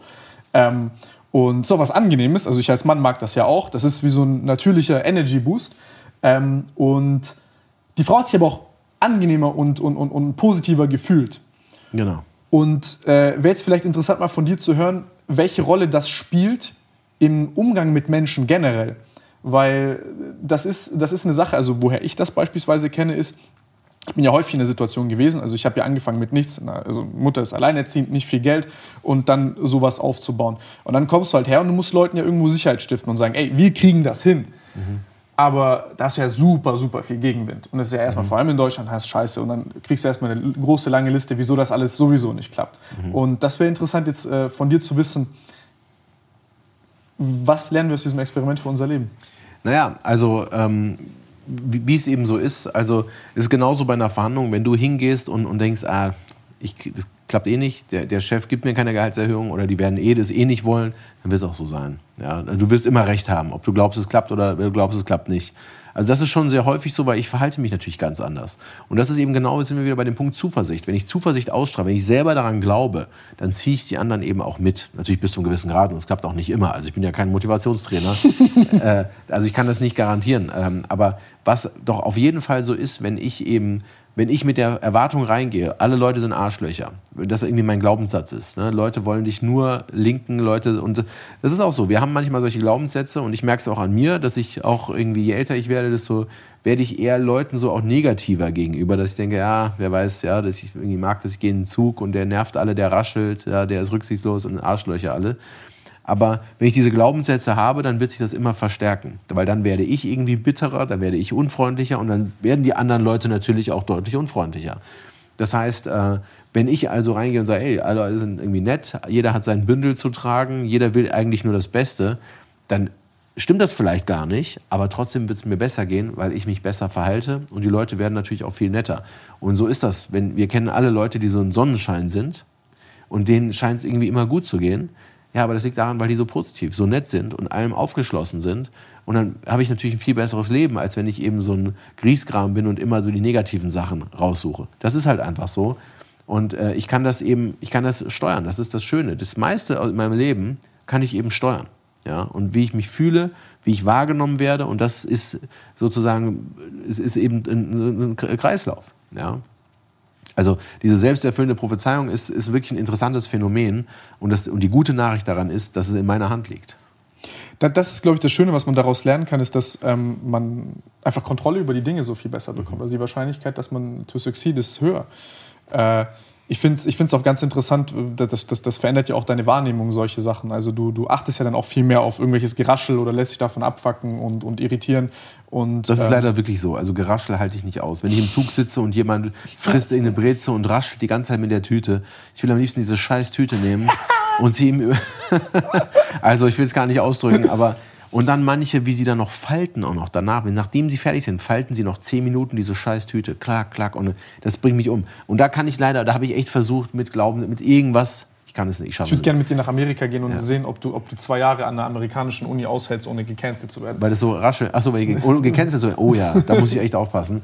Ähm, da, ja, aber äh, nee, deswegen habe ich im Zug immer Kopfhörer an. Ich habe jetzt meine Kopfhörer vergessen. Das erste, was ich gemacht habe, ich bin in die Stadt, weil ich bin ja nur nach Stuttgart jetzt gefahren, habe mir Kopfhörer gekauft für, für 5 Euro. Einfach einmal Dinger. Aber ich kann nicht im Zug sitzen ohne Kopfhörer.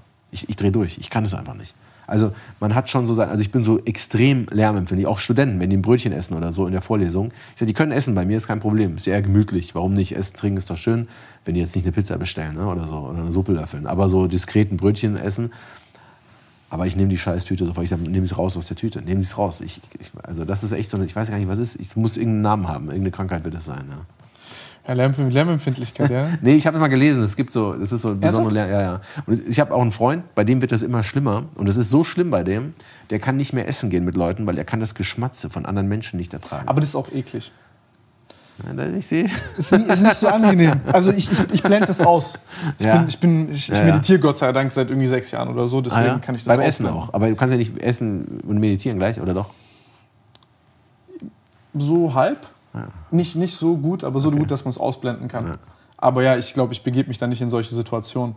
Wir haben hier über diese Imposter-Syndrom-Sache gesprochen mhm. und äh, Leute, die sich vielleicht auch ein bisschen unterschätzen oder, oder, oder zu stark ähm, reflektieren und dann übertransparent sind, ja. ähm, aus welchen Gründen auch immer äh, gibt es das gegenteilige Beispiel. Also da, das würde mich interessieren, auch vor allem mit diesem Thema Lügen entlarven. Also ich habe selber äh, Erfahrungen gemacht mit Narzissten, mit Psychopathen, die äh, wirklich auch sehr interessante und effektive Methoden anwenden, um vor allem Leute zu blenden. So jetzt mittlerweile rieche ich das 10 Kilometer gegen Wind. Mhm. Aber äh, je intelligenter die sind, desto besser stellen die das auch an. Also, ähm, und da würde mich jetzt interessieren, wie würdest du, beziehungsweise hast du auch persönliche Erfahrungen oder irgendeine Geschichte, wo du sagst, ey, da, da, da ist mir das aufgefallen? Weil meines Empfindens nach oder, oder meiner Erfahrung nach sind die auch sehr viel prävalenter in so, ähm, also gibt sehr viel mehr äh, solche Psychos in, in, in, in Führungspositionen, beziehungsweise generell in so einem Umfeld, als man denkt. Mhm. Ja, ich weiß nicht, was du denkst, aber ähm, es ist schon so, dass, dass die Psychopathenrate auch im, im, im Management, mhm. im Top-Management relativ hoch ist. Ich meine, ein Psychopath ist ja erstmal jemand, der nichts fühlt von mhm. den üblichen Emotionen, aber im Gegensatz zum Soziopathen kann er es eben darstellen. Also der weiß, wie man sich sozusagen fühlen sollte mhm. und kann eben das äh, imitieren. Und das ist natürlich ein, man muss sagen, es ist ein großer Vorteil, nichts zu fühlen. Das haben wir ja gesagt, beim Verhandeln auch. Wenn ich nichts fühle, verhandle ich besser. Das hat, hat immense Vorteile. Mhm. Ja? Und deswegen gibt es viele erfolgreiche Menschen, die wohl Psychopathen oder psychopathische Züge, es ist ja nicht jeder Psychopath ein Massenmörder oder so. Ne? Das wird irgendwie so in, äh, äh zusammengewürfelt. Das ist ja nicht der Fall. Das kann durchaus sein, ja, bestimmt. Ja, Wie, das überrascht was, mich gar nicht. Oder Narzissten ganz genauso, weil Narzissten haben ja auch eine Fähigkeit, und viele, es gibt ja viele auch im Top-Management, die narzisstische Züge haben, viele Unternehmer, was auch sehr hilfreich ist, weil Narzissten sind ja sehr von sich überzeugt. Und das ist ja eine sehr, sehr große Eigenschaft, um Menschen zu führen. Es ist ja eine sehr, ähm, eine sehr wichtige Eigenschaft, um Anziehungskraft zu haben, dass man überzeugt ist von sich. Ja, also Donald Trump ist so das, das plumpste Beispiel, der sagt, I'm great, I'm, I'm a stable genius und, und, und whatever. Ja, aber ähm, im Prinzip in, in, in Nuancen ist das, ist das was, was, was sehr hilfreich ist, versus einem Zauderer, der die ganze Zeit, ja, ich weiß nicht, ich könnte sagen, der zwar unheimlich viel weiß, aber das überhaupt nicht, äh, überhaupt nicht übermitteln kann und keinerlei Anziehungskraft auf andere Menschen hat. Insofern, na, ich, ich würde fast sagen, dass, also wenn wir uns überlegen, wer, wer sind denn die, die Ikonen auf ihrem Gebiet? Ja, von, weiß ich nicht, Steve Jobs zu äh, Beethoven, äh, Picasso, die haben sicherlich alle narzisstische Züge gehabt. Ja.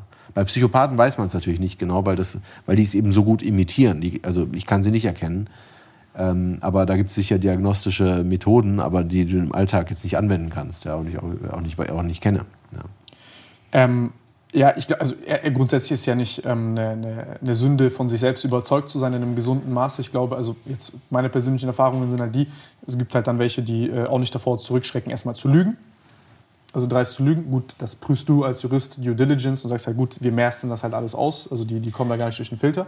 Ja gut, das kannst du, ich meine, was heißt ja? Also das ist ja nicht immer so leicht, das ist ja nicht immer so klar. Ne? Also mhm. Lügen werden ja meistens erst sehr viel später entlarvt ähm, und dann auch äh, wenn, wenn du gar nicht mehr weißt, was der eigentlich, wie er geguckt hat oder so. Deswegen sind wir so schlecht im Entlarven, weil wir auch hier kein Feedback haben. Wie beim mhm. Verhandeln, wir haben kein wirkliches Feedback. Ah, okay, verstehe. Deswegen verstehe. sind wir so schlecht im Entlarven, weil wir das halt nicht lernen können. Weil du lernst ja immer durch Versuch und Trial and Error. Ja? Und beim Lügen weißt du es ja nicht. Also auch Richter, die 30 Jahre Richter sind, die wissen ja nicht, ob die jetzt recht hatten mit, ihrer, mit ihrem Urteil oder nicht. Ob das jetzt wirklich so war oder nicht, die erfahren es nie. Das ist ein ganz großes Problem beim Entlarven von Lügen. Mal sehen, ob uns die Skin Conductance irgendwann weiterbringen wird, wenn wir Leute befragen mit den Lügendetektor-Tests. Ja gut, Lügendetektor-Tests können sehr gut sein, wenn, aber der Lügendetektor kann ja nicht rausfinden, ob du lügst. Lügendetektor ja. kann nur Verhaltensänderungen bestimmen und dann kommt es eben auf die Fragetechnik an. Also es gibt tolle Fragetechniken, ähm, die, die wirklich sehr gut sind. Also sogenannte Tatwissenstest, Guilty Knowledge Test. Das heißt, ich frage dich etwas, äh, sagen wir mal, du hast jetzt äh, jemanden, keine Ahnung, mit einem Baseballschläger totgeschlagen. Mhm. Ja? Und ich frage dich, hast du den, hast du, äh, was weiß ich, jemanden getötet? Du sagst nein. Normal, ne? Da weiß ich nicht, warst du es oder nicht. Wenn ich jetzt aber frage, hast du jemanden überfahren? Sagst du nein. Hast du jemanden erschossen? Nein. Hast du jemanden erwürgt? Nein. Hast du jemanden mit einem Baseballschläger totgeschlagen? Du sagst auch nein, aber hier ist vielleicht dein Verhalten anders. Hier schwitzt du vielleicht mehr, hier hast du vielleicht mehr Herzklopfen. Und jetzt habe ich natürlich, das ist natürlich clever.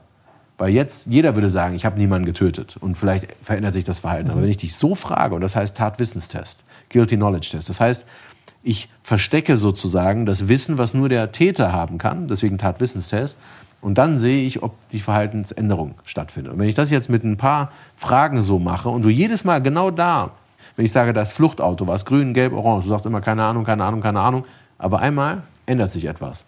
Und das mache ich jetzt mit ein paar Fragen und dann ist das schon sehr sehr sinnvoll und sehr valide eigentlich und kann schon, also Alarmstufe rot, wenn überall gerade ausgerechnet da deine Verhaltens, dein Verhalten sich verändert hat. Interessant. Frag mich da immer, ich habe äh, immer so, äh, äh,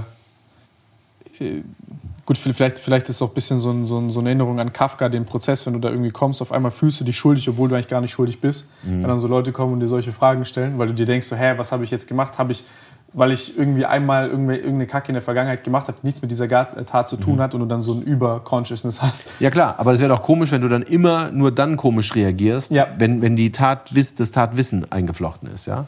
Das ist der Punkt. Vielleicht bist du aber so paranoid, dass du das weißt und dann denkst. Ja, wenn, wenn du es weißt, wenn du, wenn du die, den Tathergang kennst, dann funktioniert es nicht. Das ist praktisch nur dann, wenn keiner, wenn nur der Täter das weiß und die Polizei. Ah, jetzt verstehe ich, jetzt ja? verstehe ich, jetzt verstehe ich. Ja. Also, kommt nicht der Vorwurf, du hast jemanden mit dem Baseballschläger äh, umgebracht ja. und jetzt hast du mit dem Flaschenöffner, mit der Flasche. Ja, genau. sondern, ah, okay. Oh, jetzt verstehe ich, jetzt verstehe ich, jetzt verstehe ich. Mhm. Okay, okay, okay, okay. Ich genau. bin dumm, du hast recht, ja. Nee, genau, jetzt hast du, also, aber da, dann ist es clever, ne? Das, mhm, ist, das ist mhm, wirklich. Das ist sehr, sehr clever sogar. Genau. Das ist voll verrückt. Die gucken dann so die Leitfähigkeit von der Haut an und so und die verändert sich halt. Genau, ja. Galvanischer Hautwiderstand, mhm. Herz, äh, Puls. Und es gibt ganz verschiedene. Es gibt auch äh, mit Voice Stress Analyzer, das war die Stimme. Aber es geht immer nur um die Veränderung. Die Veränderung des Körpers wird gemessen. Das ist verrückt. Das ist ganz, ganz, ganz interessant. Ähm, also zu, zu, den, zu, den, zu, zu, zu dem äh, Psychopathen-Narzissten-Ding, nee, was ich da nur sagen wollte, ist, ob du, ob du das dann einfach erkennst, wenn da jemand, aber gut, dann, also. Ich erkenne Psychopathen nicht. Ja. Nee. Nee, das, das, das, das, das, das, ja. das, das, das fände ich spannend. Ja. Denk da immer so kurzen Highlights. So erkennst du einen Psychopathen, diese drei. Ich erkenne ihn nicht, nein. Was aber ich muss auch sagen, das brauche ich auch gar nicht, weil äh, ein Psychopath, ich meine, wenn er lügt, dann erwische ich ihn halt nicht über die Emotionen. Das mhm. funktioniert nicht, aber über die anderen Sachen. Äh, Emotionen ist ja nur eine Art, jemanden zu entlarven.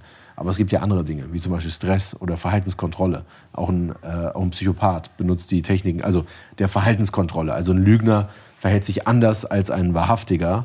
Ähm, also was seine Körpersprache angeht, also der ist ein Lügner ist viel hölzerner, viel steifer, weil er sich halt nicht verraten will.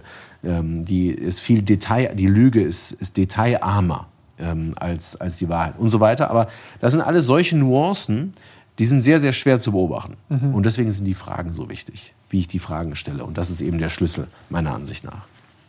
Was würdest du sagen, sind so die drei Dinge, auf die du achtest, beziehungsweise wie du einen Lügner identifizierst? Also so die drei stärksten Faktoren? Die drei stärksten Faktoren sind ähm, also Angst und Schuld. Unpassend. Wenn ich Angst und Schuld sehe bei jemandem und es ist unpassend, es gibt keinen Grund, Angst zu spüren oder, oder Schuld, Schuldgefühl, Schuld, ähm, eben die Gesichtsaus Angst, Gesichtsausdruck, äh, aufgerissene Augen, Liebe. Und überhaupt Angst können Menschen sehr gut erkennen. Ich muss es eigentlich gar nicht erklären. Wir sind eigentlich intuitiv sehr gut darin, um zu sehen, ob jemand Angst hat. Oder ob jemand ein Schuldgefühl hat. Ein bisschen gebeugt, die Mundwinkel runter. Äh, und wenn ich das sehe, und es gibt keinen Grund eigentlich dafür, ist, und ich habe auch viele Videos, wenn man sieht, auf, die ich erklärt habe, da sieht man meistens diese zwei Emotionen. Mhm. Ja. Unpassend Angst, unpassend Schuld. Oder eben, wie gesagt, Verhaltenskontrolle, das heißt dieses hölzern Steife, wenn man lügt. Das mhm. sind die Sachen, wo ich es am besten sehe. Ich muss dazu sagen, ich bin gar kein Talent im Entlarven von Lügen. Also ich kann es von Natur aus gar nicht. Deswegen habe ich mich auch damit akademisch eigentlich nur beschäftigt. Habe mir damals dieses Buch durchschaut, für mich selbst geschrieben, dass mhm. ich das erkenne, weil ich gemerkt habe, hä, es gibt so eine Wissenschaft dazu, es gibt so viele Studien dazu, wieso habe ich davon nie gehört? Das gibt es doch nicht. Und mein, mein, ich habe das eigentlich für mich geschrieben, habe da gemeint, es interessiert jeden. Kannst du es mir schicken, Jack, kannst du es mir, ich will es auch sehen und so. Und ich okay, ich schreibe, ich veröffentliche das. Und dann wurde es eben mein erster Spiegel-Bestseller, durchschaut.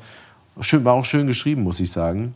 Viel schöner geschrieben als Entlarvt. Entlarvt ist viel technischer. Viel, ich habe es mal gelesen, ich habe es nicht gut geschrieben. Äh, irgendwie nicht so lebendig. Aber vom Inhalt ist Entlarvt besser. Da steht viel mehr drin, auch die ganzen Fragetechniken. Aber ich habe das wirklich für mich mühevoll gelernt. Und du siehst mich bei irgendwelchen Fernsehsendungen, Stern TV, wo ich Leute live entlarven musste, was, da war ich hoch nervös, weil es ist ja peinlich, wenn ich da Klar. falsch liege. Klar. Ich habe 100% richtig abgeschnitten, auch bei TV Total, weil manchmal wurde ich so gechallenged oder von der Bildzeitung haben die mich zehn Sachen gefragt. 100% auch, da habe ich echt, äh, also was eigentlich verblüffend ist, weil dass ich 100% richtig liege, also normal so 90, 80, weil ich messe das ja, ich gucke oft Videos von irgendwelchen Sendungen wie Sagt die Wahrheit und versuche zu entlarven. Hat ja. dein Gegenüber wirklich Alternativen in der Verhalten, Verhandlung oder nicht? Genau, genau. Das natürlich auch. Und da habe ich eben, ich unterrichte auch ein paar Fragen, die man stellt. Drei Fragen, wie ich, wie ich weiß, ob der andere blufft oder nicht. Ja? Das ist mhm. sehr, sehr gut. Also das ist wirklich total sinnvoll. Wie, was, was fragst du bei Bluffs? Komm in meinen Kurs. Ja, ich komme in deinen Kurs. Ich komme in deinen Kurs. ja, komm wirklich in meinen Kurs. Ja. Also das ist wirklich, das, das musst du auch üben. Ich will es jetzt gar nicht so breit und vor allem danach siehst du, ob jemand blufft oder nicht. Das ist wirklich toll. Also du siehst ja? es wirklich, wir sehen das alle im Kurs, siehst du es sofort, ja. Ich komme ich lerne das. Mhm. Dann gucke ich, ob jemand am, am Rumbluffen ist. Ja, ähm, lass mich nur noch gucken, weil ich habe hier viele Sachen aufgeschrieben und ich mag es nicht, wenn ich was vergesse. Ich bin da ein bisschen gegenteilig wie du. Ich darf, bei mir darf nichts mehr äh, fehlen. Doch, ich habe auch mal Notizen bei meinen Vorträgen. Ich schreibe auf die Hand manchmal. Ja, echt? Ja, ja. Ich, ich merke mir eigentlich immer viel, aber ich denke mir dann. Nee, ist keine Schande. Also, ich weiß, in Oxford, als wir auf wissenschaftlichen Tagungen waren, haben die immer gesagt, lies deinen Vortrag vor. Es ist wichtiger, dass der Inhalt stimmt, als dass du irgendwie locker und cool bist. Äh, das habe ich äh, lustigerweise heute Morgen mir gedacht, als ich deinen Stefan Raab-Ding gesehen habe. Weil ich gesehen habe, wie Raab dort auch ab, am, am, Vorlesen war von dem Ding. Und ich habe, äh, ja, also genau diese Insecurity äh, hatte ich auch. Deswegen, aber, ähm, und zwar zwei Sachen, die ich äh, interessant finde, ist, wir waren jetzt bei diesen, äh, bei den Negotiations. Und äh, also auch. Und ich wollte reden über so Do's und Don'ts und vor allem äh, so Persönlichkeitstypen, weil ich habe, was ich jetzt zum Beispiel auch häufig erlebt habe, ist jetzt dass ich dann mit Leuten zu tun hatte, die dann so übers Kreuz gelegt worden sind. Dann sind die ein bisschen paranoid geworden. Jetzt waren die, ich werde jetzt der Baba-Verhandler, ich gehe jetzt da jetzt rein, ich bin Harvey Specter, ich bin hart, ich knall die Fakten auf den Tisch und mhm. bin dann ja. übertrieben hart. Und äh, dann habe ich gesagt, ey, das, erstmal ist das affig, mhm. zweitens, das passt auch nicht zu dir als Mensch. Mhm. So. Und wie würdest du so die Persönlichkeitstypen, weil ihr habt da glaube ich auch so einen kleinen Test bei euch, wo man mhm. herausfinden kann, was für ein ähm, was für ein Verhandlungstyp man ist. Mhm. Was würdest du Ach so, sagen? auf der Webseite. Genau. Ja. Die Kurzfassung ist auf der Webseite, genau. Wenn du drauf gehst. Wir haben im Seminar machen wir das noch länger. Mhm. Aber ja, da siehst du eben, was für ein Typ du bist in der, also Verhandlungstyp. Das ist nicht kein Persönlichkeits-, sondern Verhandlungstypenanalyse, um genau zu sein. Was für ein Verhandlungstyp bist du? Bist du eher entgegenkommend? Bist du eher äh, vermeidend sogar? Ja, Leute, die überhaupt nicht verhandeln wollen. Bist du eher so? Und was sind deine Stärken? Was sind deine Schwächen? Ja, darum geht's. Aber ich sage ja auch, es ist egal, wenn du sehr introvertiert, weil ich habe auch viele in meinem Seminar, die sagen, ich bin leider introvertiert. Ich kann nicht so gut verhandeln. Das ist ein totaler Trugschluss, weil als Introvertierter bist du ja viel glaubwürdiger, wenn du was sagst und forderst, als als Extrovertierter. sagen alle, ja, komm, der schon wieder, ja. Mhm. Ähm, also du hast ein immer, Punkt. ja, du hast immer deine Stärken und Schwächen und, und das ist eben genau, das ist ja das, was ich sage. Verhandeln ist ein Skillset. Das ist nicht das ist kein, du bist nicht damit geboren. Gute Verhandler, wenn du gut verhandeln kannst, ist es wie ein Schlüssel aus dem Schlüsselbund rausziehen, den richtigen passenden Schlüssel im richtigen Moment. Und manchmal passt er nicht, dann musst du halt einen anderen nehmen. Du brauchst halt auch ein gewisses Arsenal.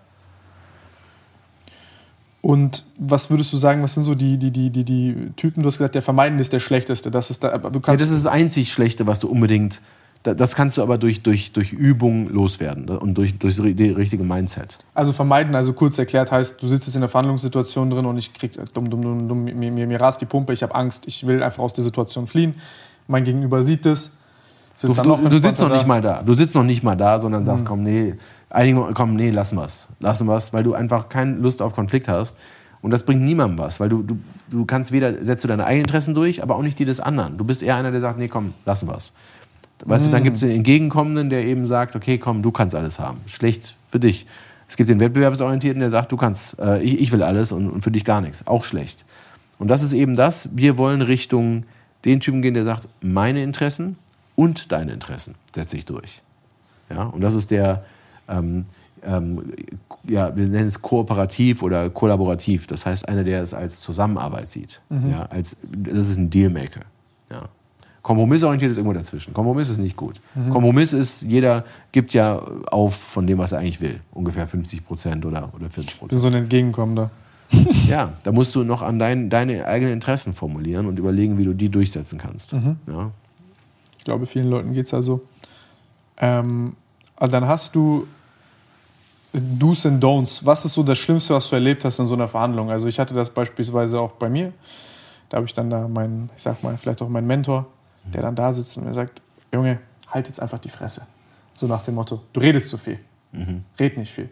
Ja. Brauchst nicht, hör den einfach zu. Hat mir gesagt, hör den einfach zu. Einfach ja. zuhören, was die da wollen. Mhm.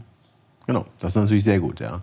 Also die schlechteste Art von Verhandeln ist dann, wenn die, oder die kommen noch mit irgendwas Überraschendem am Ende und werfen alles über den Haufen. Ja, das sind so die, die sich für besonders clever halten, die dann beim Notartermin noch mit irgendwas kommen oder so. Ja. Ehrlich? Ja. Was denn das? Also, ja, ja.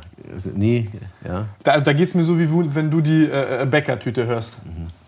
Die was? Die Bäckertüte, die. Achso, die das Rascheln. Ja, das passiert aber. Ne? Dass jemand, du sitzt beim Notar und dann sagen die, ah nee, sorry, ja der Kaufpreis Scheiße. hat sich geändert. Und dann sitzt, sitzt du da und, und äh, ja, das, das passiert natürlich, ja. Und die denken halt, sie wären wahnsinnig clever, gehen dann nach Hause und erzählen, wie, wie geil und clever sie sind. Aber meistens geht sowas nach hinten los. Also ich habe selten erlebt, dass das der andere dann sagt, ja, auch okay. Ja. ja.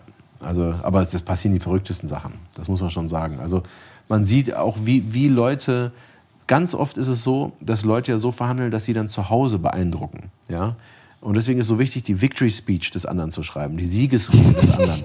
Du willst, dass der andere sozusagen nach Hause geht, zu seinen Freunden geht, zu seiner Frau geht, zu seiner Firma geht, also sich auf den Stuhl stellt und diese Rede hält, die ihn sich richtig gut aussehen lässt. Kannst du diese Rede schreiben? Und wenn du sie nicht schreiben kannst, dann hast du ein Problem, hast du irgendwas falsch gemacht. Du musst dir also überlegen, was kann ich dem anderen mitgeben, dass er aussieht wie ein Star? Ja, ich äh, fühle fühl das sehr. Das sind so manchmal so primitive Sachen, die man bedenken muss, bei, äh, wenn man sowas nüchtern verhandelt. Ähm, ich, das erinnert mich auch an dieses Nuttenprinzip, über das du gesprochen hast. Warum muss ich den Lohn zahlen, bevor, ich, bevor es zur Sache geht? Naja, äh, also ne, der älteste Job der Welt, ja, ähm, die wissen schon, warum sie den Lohn halt vorher kassieren, weil hinterher Ja, sagt jeder, hätte er genauso gut hinbekommen. Ja, jedenfalls mit genau dem gleichen Ergebnis. Ähm, und deswegen kassieren die vorher natürlich. Ähm, es gibt jetzt sogar Abwandlungen, habe ich hat mir Teilnehmer diskret dann erzählt äh, im Seminar, der meinte, dass jetzt ist es teilweise sogar so, äh, dass noch nicht mal ganz am Anfang nach dem Lohn gefragt wird, sondern nach den ersten zwei, drei Minuten. Schlau. Noch, noch besser. Ich weiß nicht genau, wie das äh, umsetzbar ist, aber es scheint irgendwie zu funktionieren. Und dann ist natürlich, ne, sobald sozusagen die Rakete gelauncht ist, muss sie, ähm, muss sie abfliegen. Das Urteilsvermögen ein bisschen ähm, ist es vielleicht, Genau, ist es eventuell getrübt. Und ähm, der Punkt ist natürlich, in Verhandlungen ist es genauso. Es gibt einen Punkt meistens, an dem ich am meisten Macht habe in der Verhandlung. Und manchmal muss ich sehr schnell sein, dass ich diesen Punkt erwische. Manchmal mhm. muss ich mhm. auch geduldig sein, dass ich warte, weil einfach jetzt noch nicht der richtige Zeitpunkt ist. Ja? Und das, das muss ich einfach wissen. Das ist halt so eine Sache, die muss ich einfach wissen, ähm, bevor ich in die Verhandlung gehe, wann will ich verhandeln. Und das nennt sich das Nuttenprinzip. Verhandel dann, wenn deine Macht ganz oben ist. Was wäre noch ein weiteres Beispiel dafür? Dort ist das Hotelbeispiel noch. Naja, äh, genau. Also, ja, ja, das stimmt, das ist das Beispiel, was auch du ansprichst. Ähm, oder wir geben ein anderes Beispiel. Wenn du, also, äh, wenn du jetzt ein Jobangebot hast, ne? du hast ein mhm. Jobangebot und du bist jetzt in der Verhandlung, also beziehungsweise du bist in Interview, zum Interview eingeladen, da kannst du natürlich am Anfang über Gehalt reden und nochmal verhandeln. Du kannst ganz am Ende, mhm. viele machen es erst zu spät, wenn sie das wenn sie schon angenommen haben und mhm. sagen, ach so, aber das Gehalt oder ich will noch einen Firmenwagen oder was weiß ich und dann sagen die, ja, kommen Sie in drei Monaten wieder, dann reden wir nochmal. Das ist natürlich, können Sie vergessen.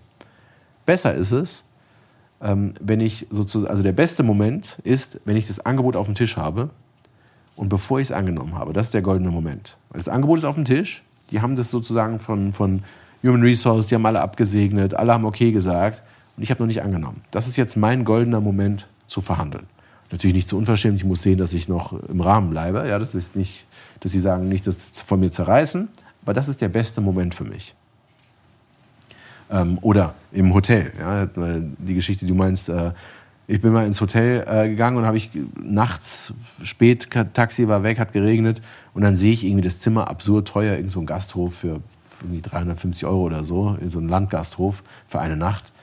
Ähm, und habe ich gedacht, habe nichts gesagt, weil meine Macht war unten. Jetzt nachts zu diskutieren über den Preis, was habe ich für eine Macht? Da war kein Auto, da war kein, da war nichts weit und breit. Also habe ich da geschlafen.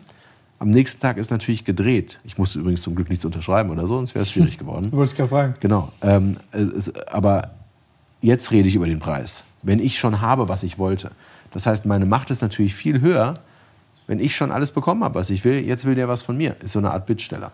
Und das ist eben, das ist der Punkt. Das heißt, manchmal musst du warten, manchmal musst du schnell sein.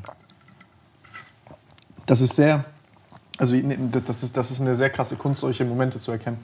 Das ist nicht leicht. Nee, ist nicht leicht, aber das ist so das Erste, bevor, wenn ich, wenn man vorher, bevor man in die Verhandlung geht, muss man sich das überlegen. Wann, wann soll ich verhandeln? Ja. Wann und wo? Wann, wo, wie? Was sind so mh, hm, also wenn ich, wenn ich, wenn ich Don'ts meine, äh, du hast gerade so ein bisschen auch so Dealbreaker gesagt, äh, gemeint, was, was ich meinte, wo du jetzt siehst, was sind so die so, so Common Mistakes. Also Leute setzen sich rein und so einfach so ein, so ein super, super häufiger Fehler, den, den die ganze Zeit immer, immer, immer wieder siehst. Die reden viel zu. Also zwei große äh, Don'ts, die fangen mit den Problemen an.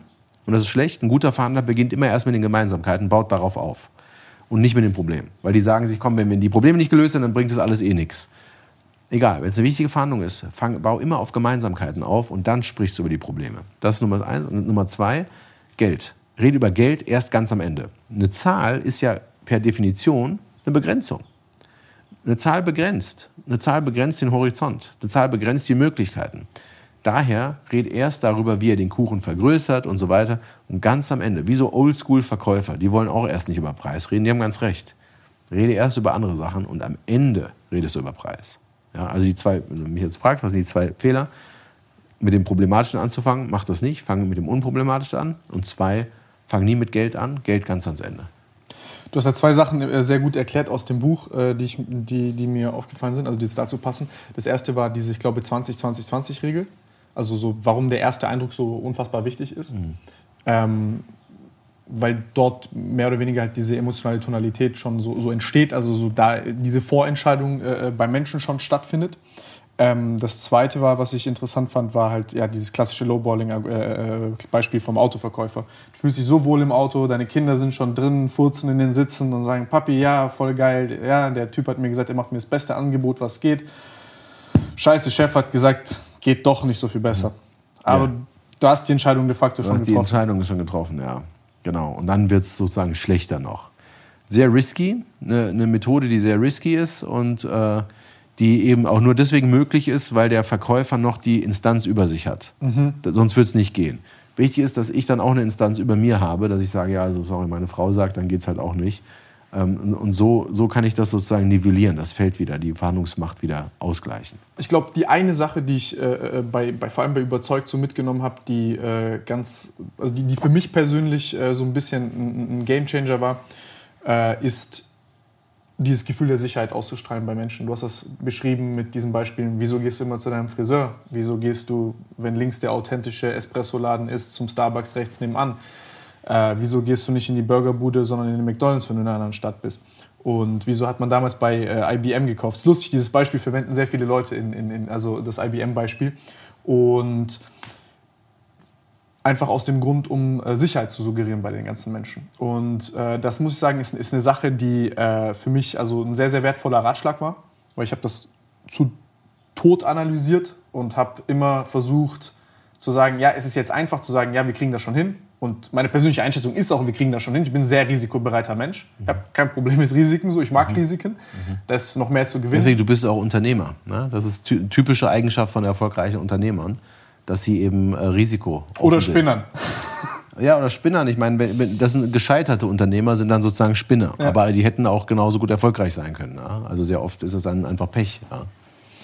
So, und äh, das, ist, das, ist, das ist eine Sache, die äh, für mich dann, also die hat mich wieder so ein bisschen zurückgeholt. Weil ich war dann zu analytisch und habe dann, dann ein bisschen zu kompliziert gedacht, war zu offen und habe jedes potenzielle Risiko, also ich habe dann mehr Zeit nochmal damit verbracht, mir zu überlegen, okay, wie mache ich, also zum, das hast du auch aus der Technik, wenn du zum Beispiel sowas Software machst, dann musst du halt eine Risikoanalyse schreiben, weil sonst fängst du an zu arbeiten und am Ende gibt es diese Technologie nicht mhm. oder es funktioniert nicht. Da hast du halt viel Zeit verschwendet.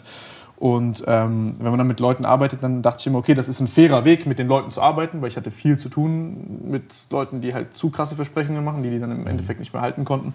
Und dann dachte ich, das ist jetzt ein fairer Stil, in dem ich überehrlich bin und übererkläre. Und ähm, das hat mich so ein bisschen, muss ich sagen, äh, auf den auf den Boden der Tatsachen und zur Realität wieder zurückgebracht. Also das hat ein, bei mir hat das einen guten Unterschied gemacht. Mhm. Ja, das freut mich. Ja, ich glaube, bei im Buch überzeugt gibt es viele so Aha-Momente, Sachen, mhm. die man schon so beobachtet hat im Leben, aber die halt nicht so klar waren. Und das, ist, das fasst das ganz gut zusammen und erklärt dir, warum manche Menschen erfolgreich sind und andere nicht. Ne? Und warum manche, die viel schlechter sind als du, an dir vorbeirauschen und du wusstest vielleicht vorher nicht. Oder warum du auch manche überholt hast. Ähm, und wo du denkst, eigentlich waren die besser als ich, mhm. aber die treten auf der Stelle. Woran liegt das?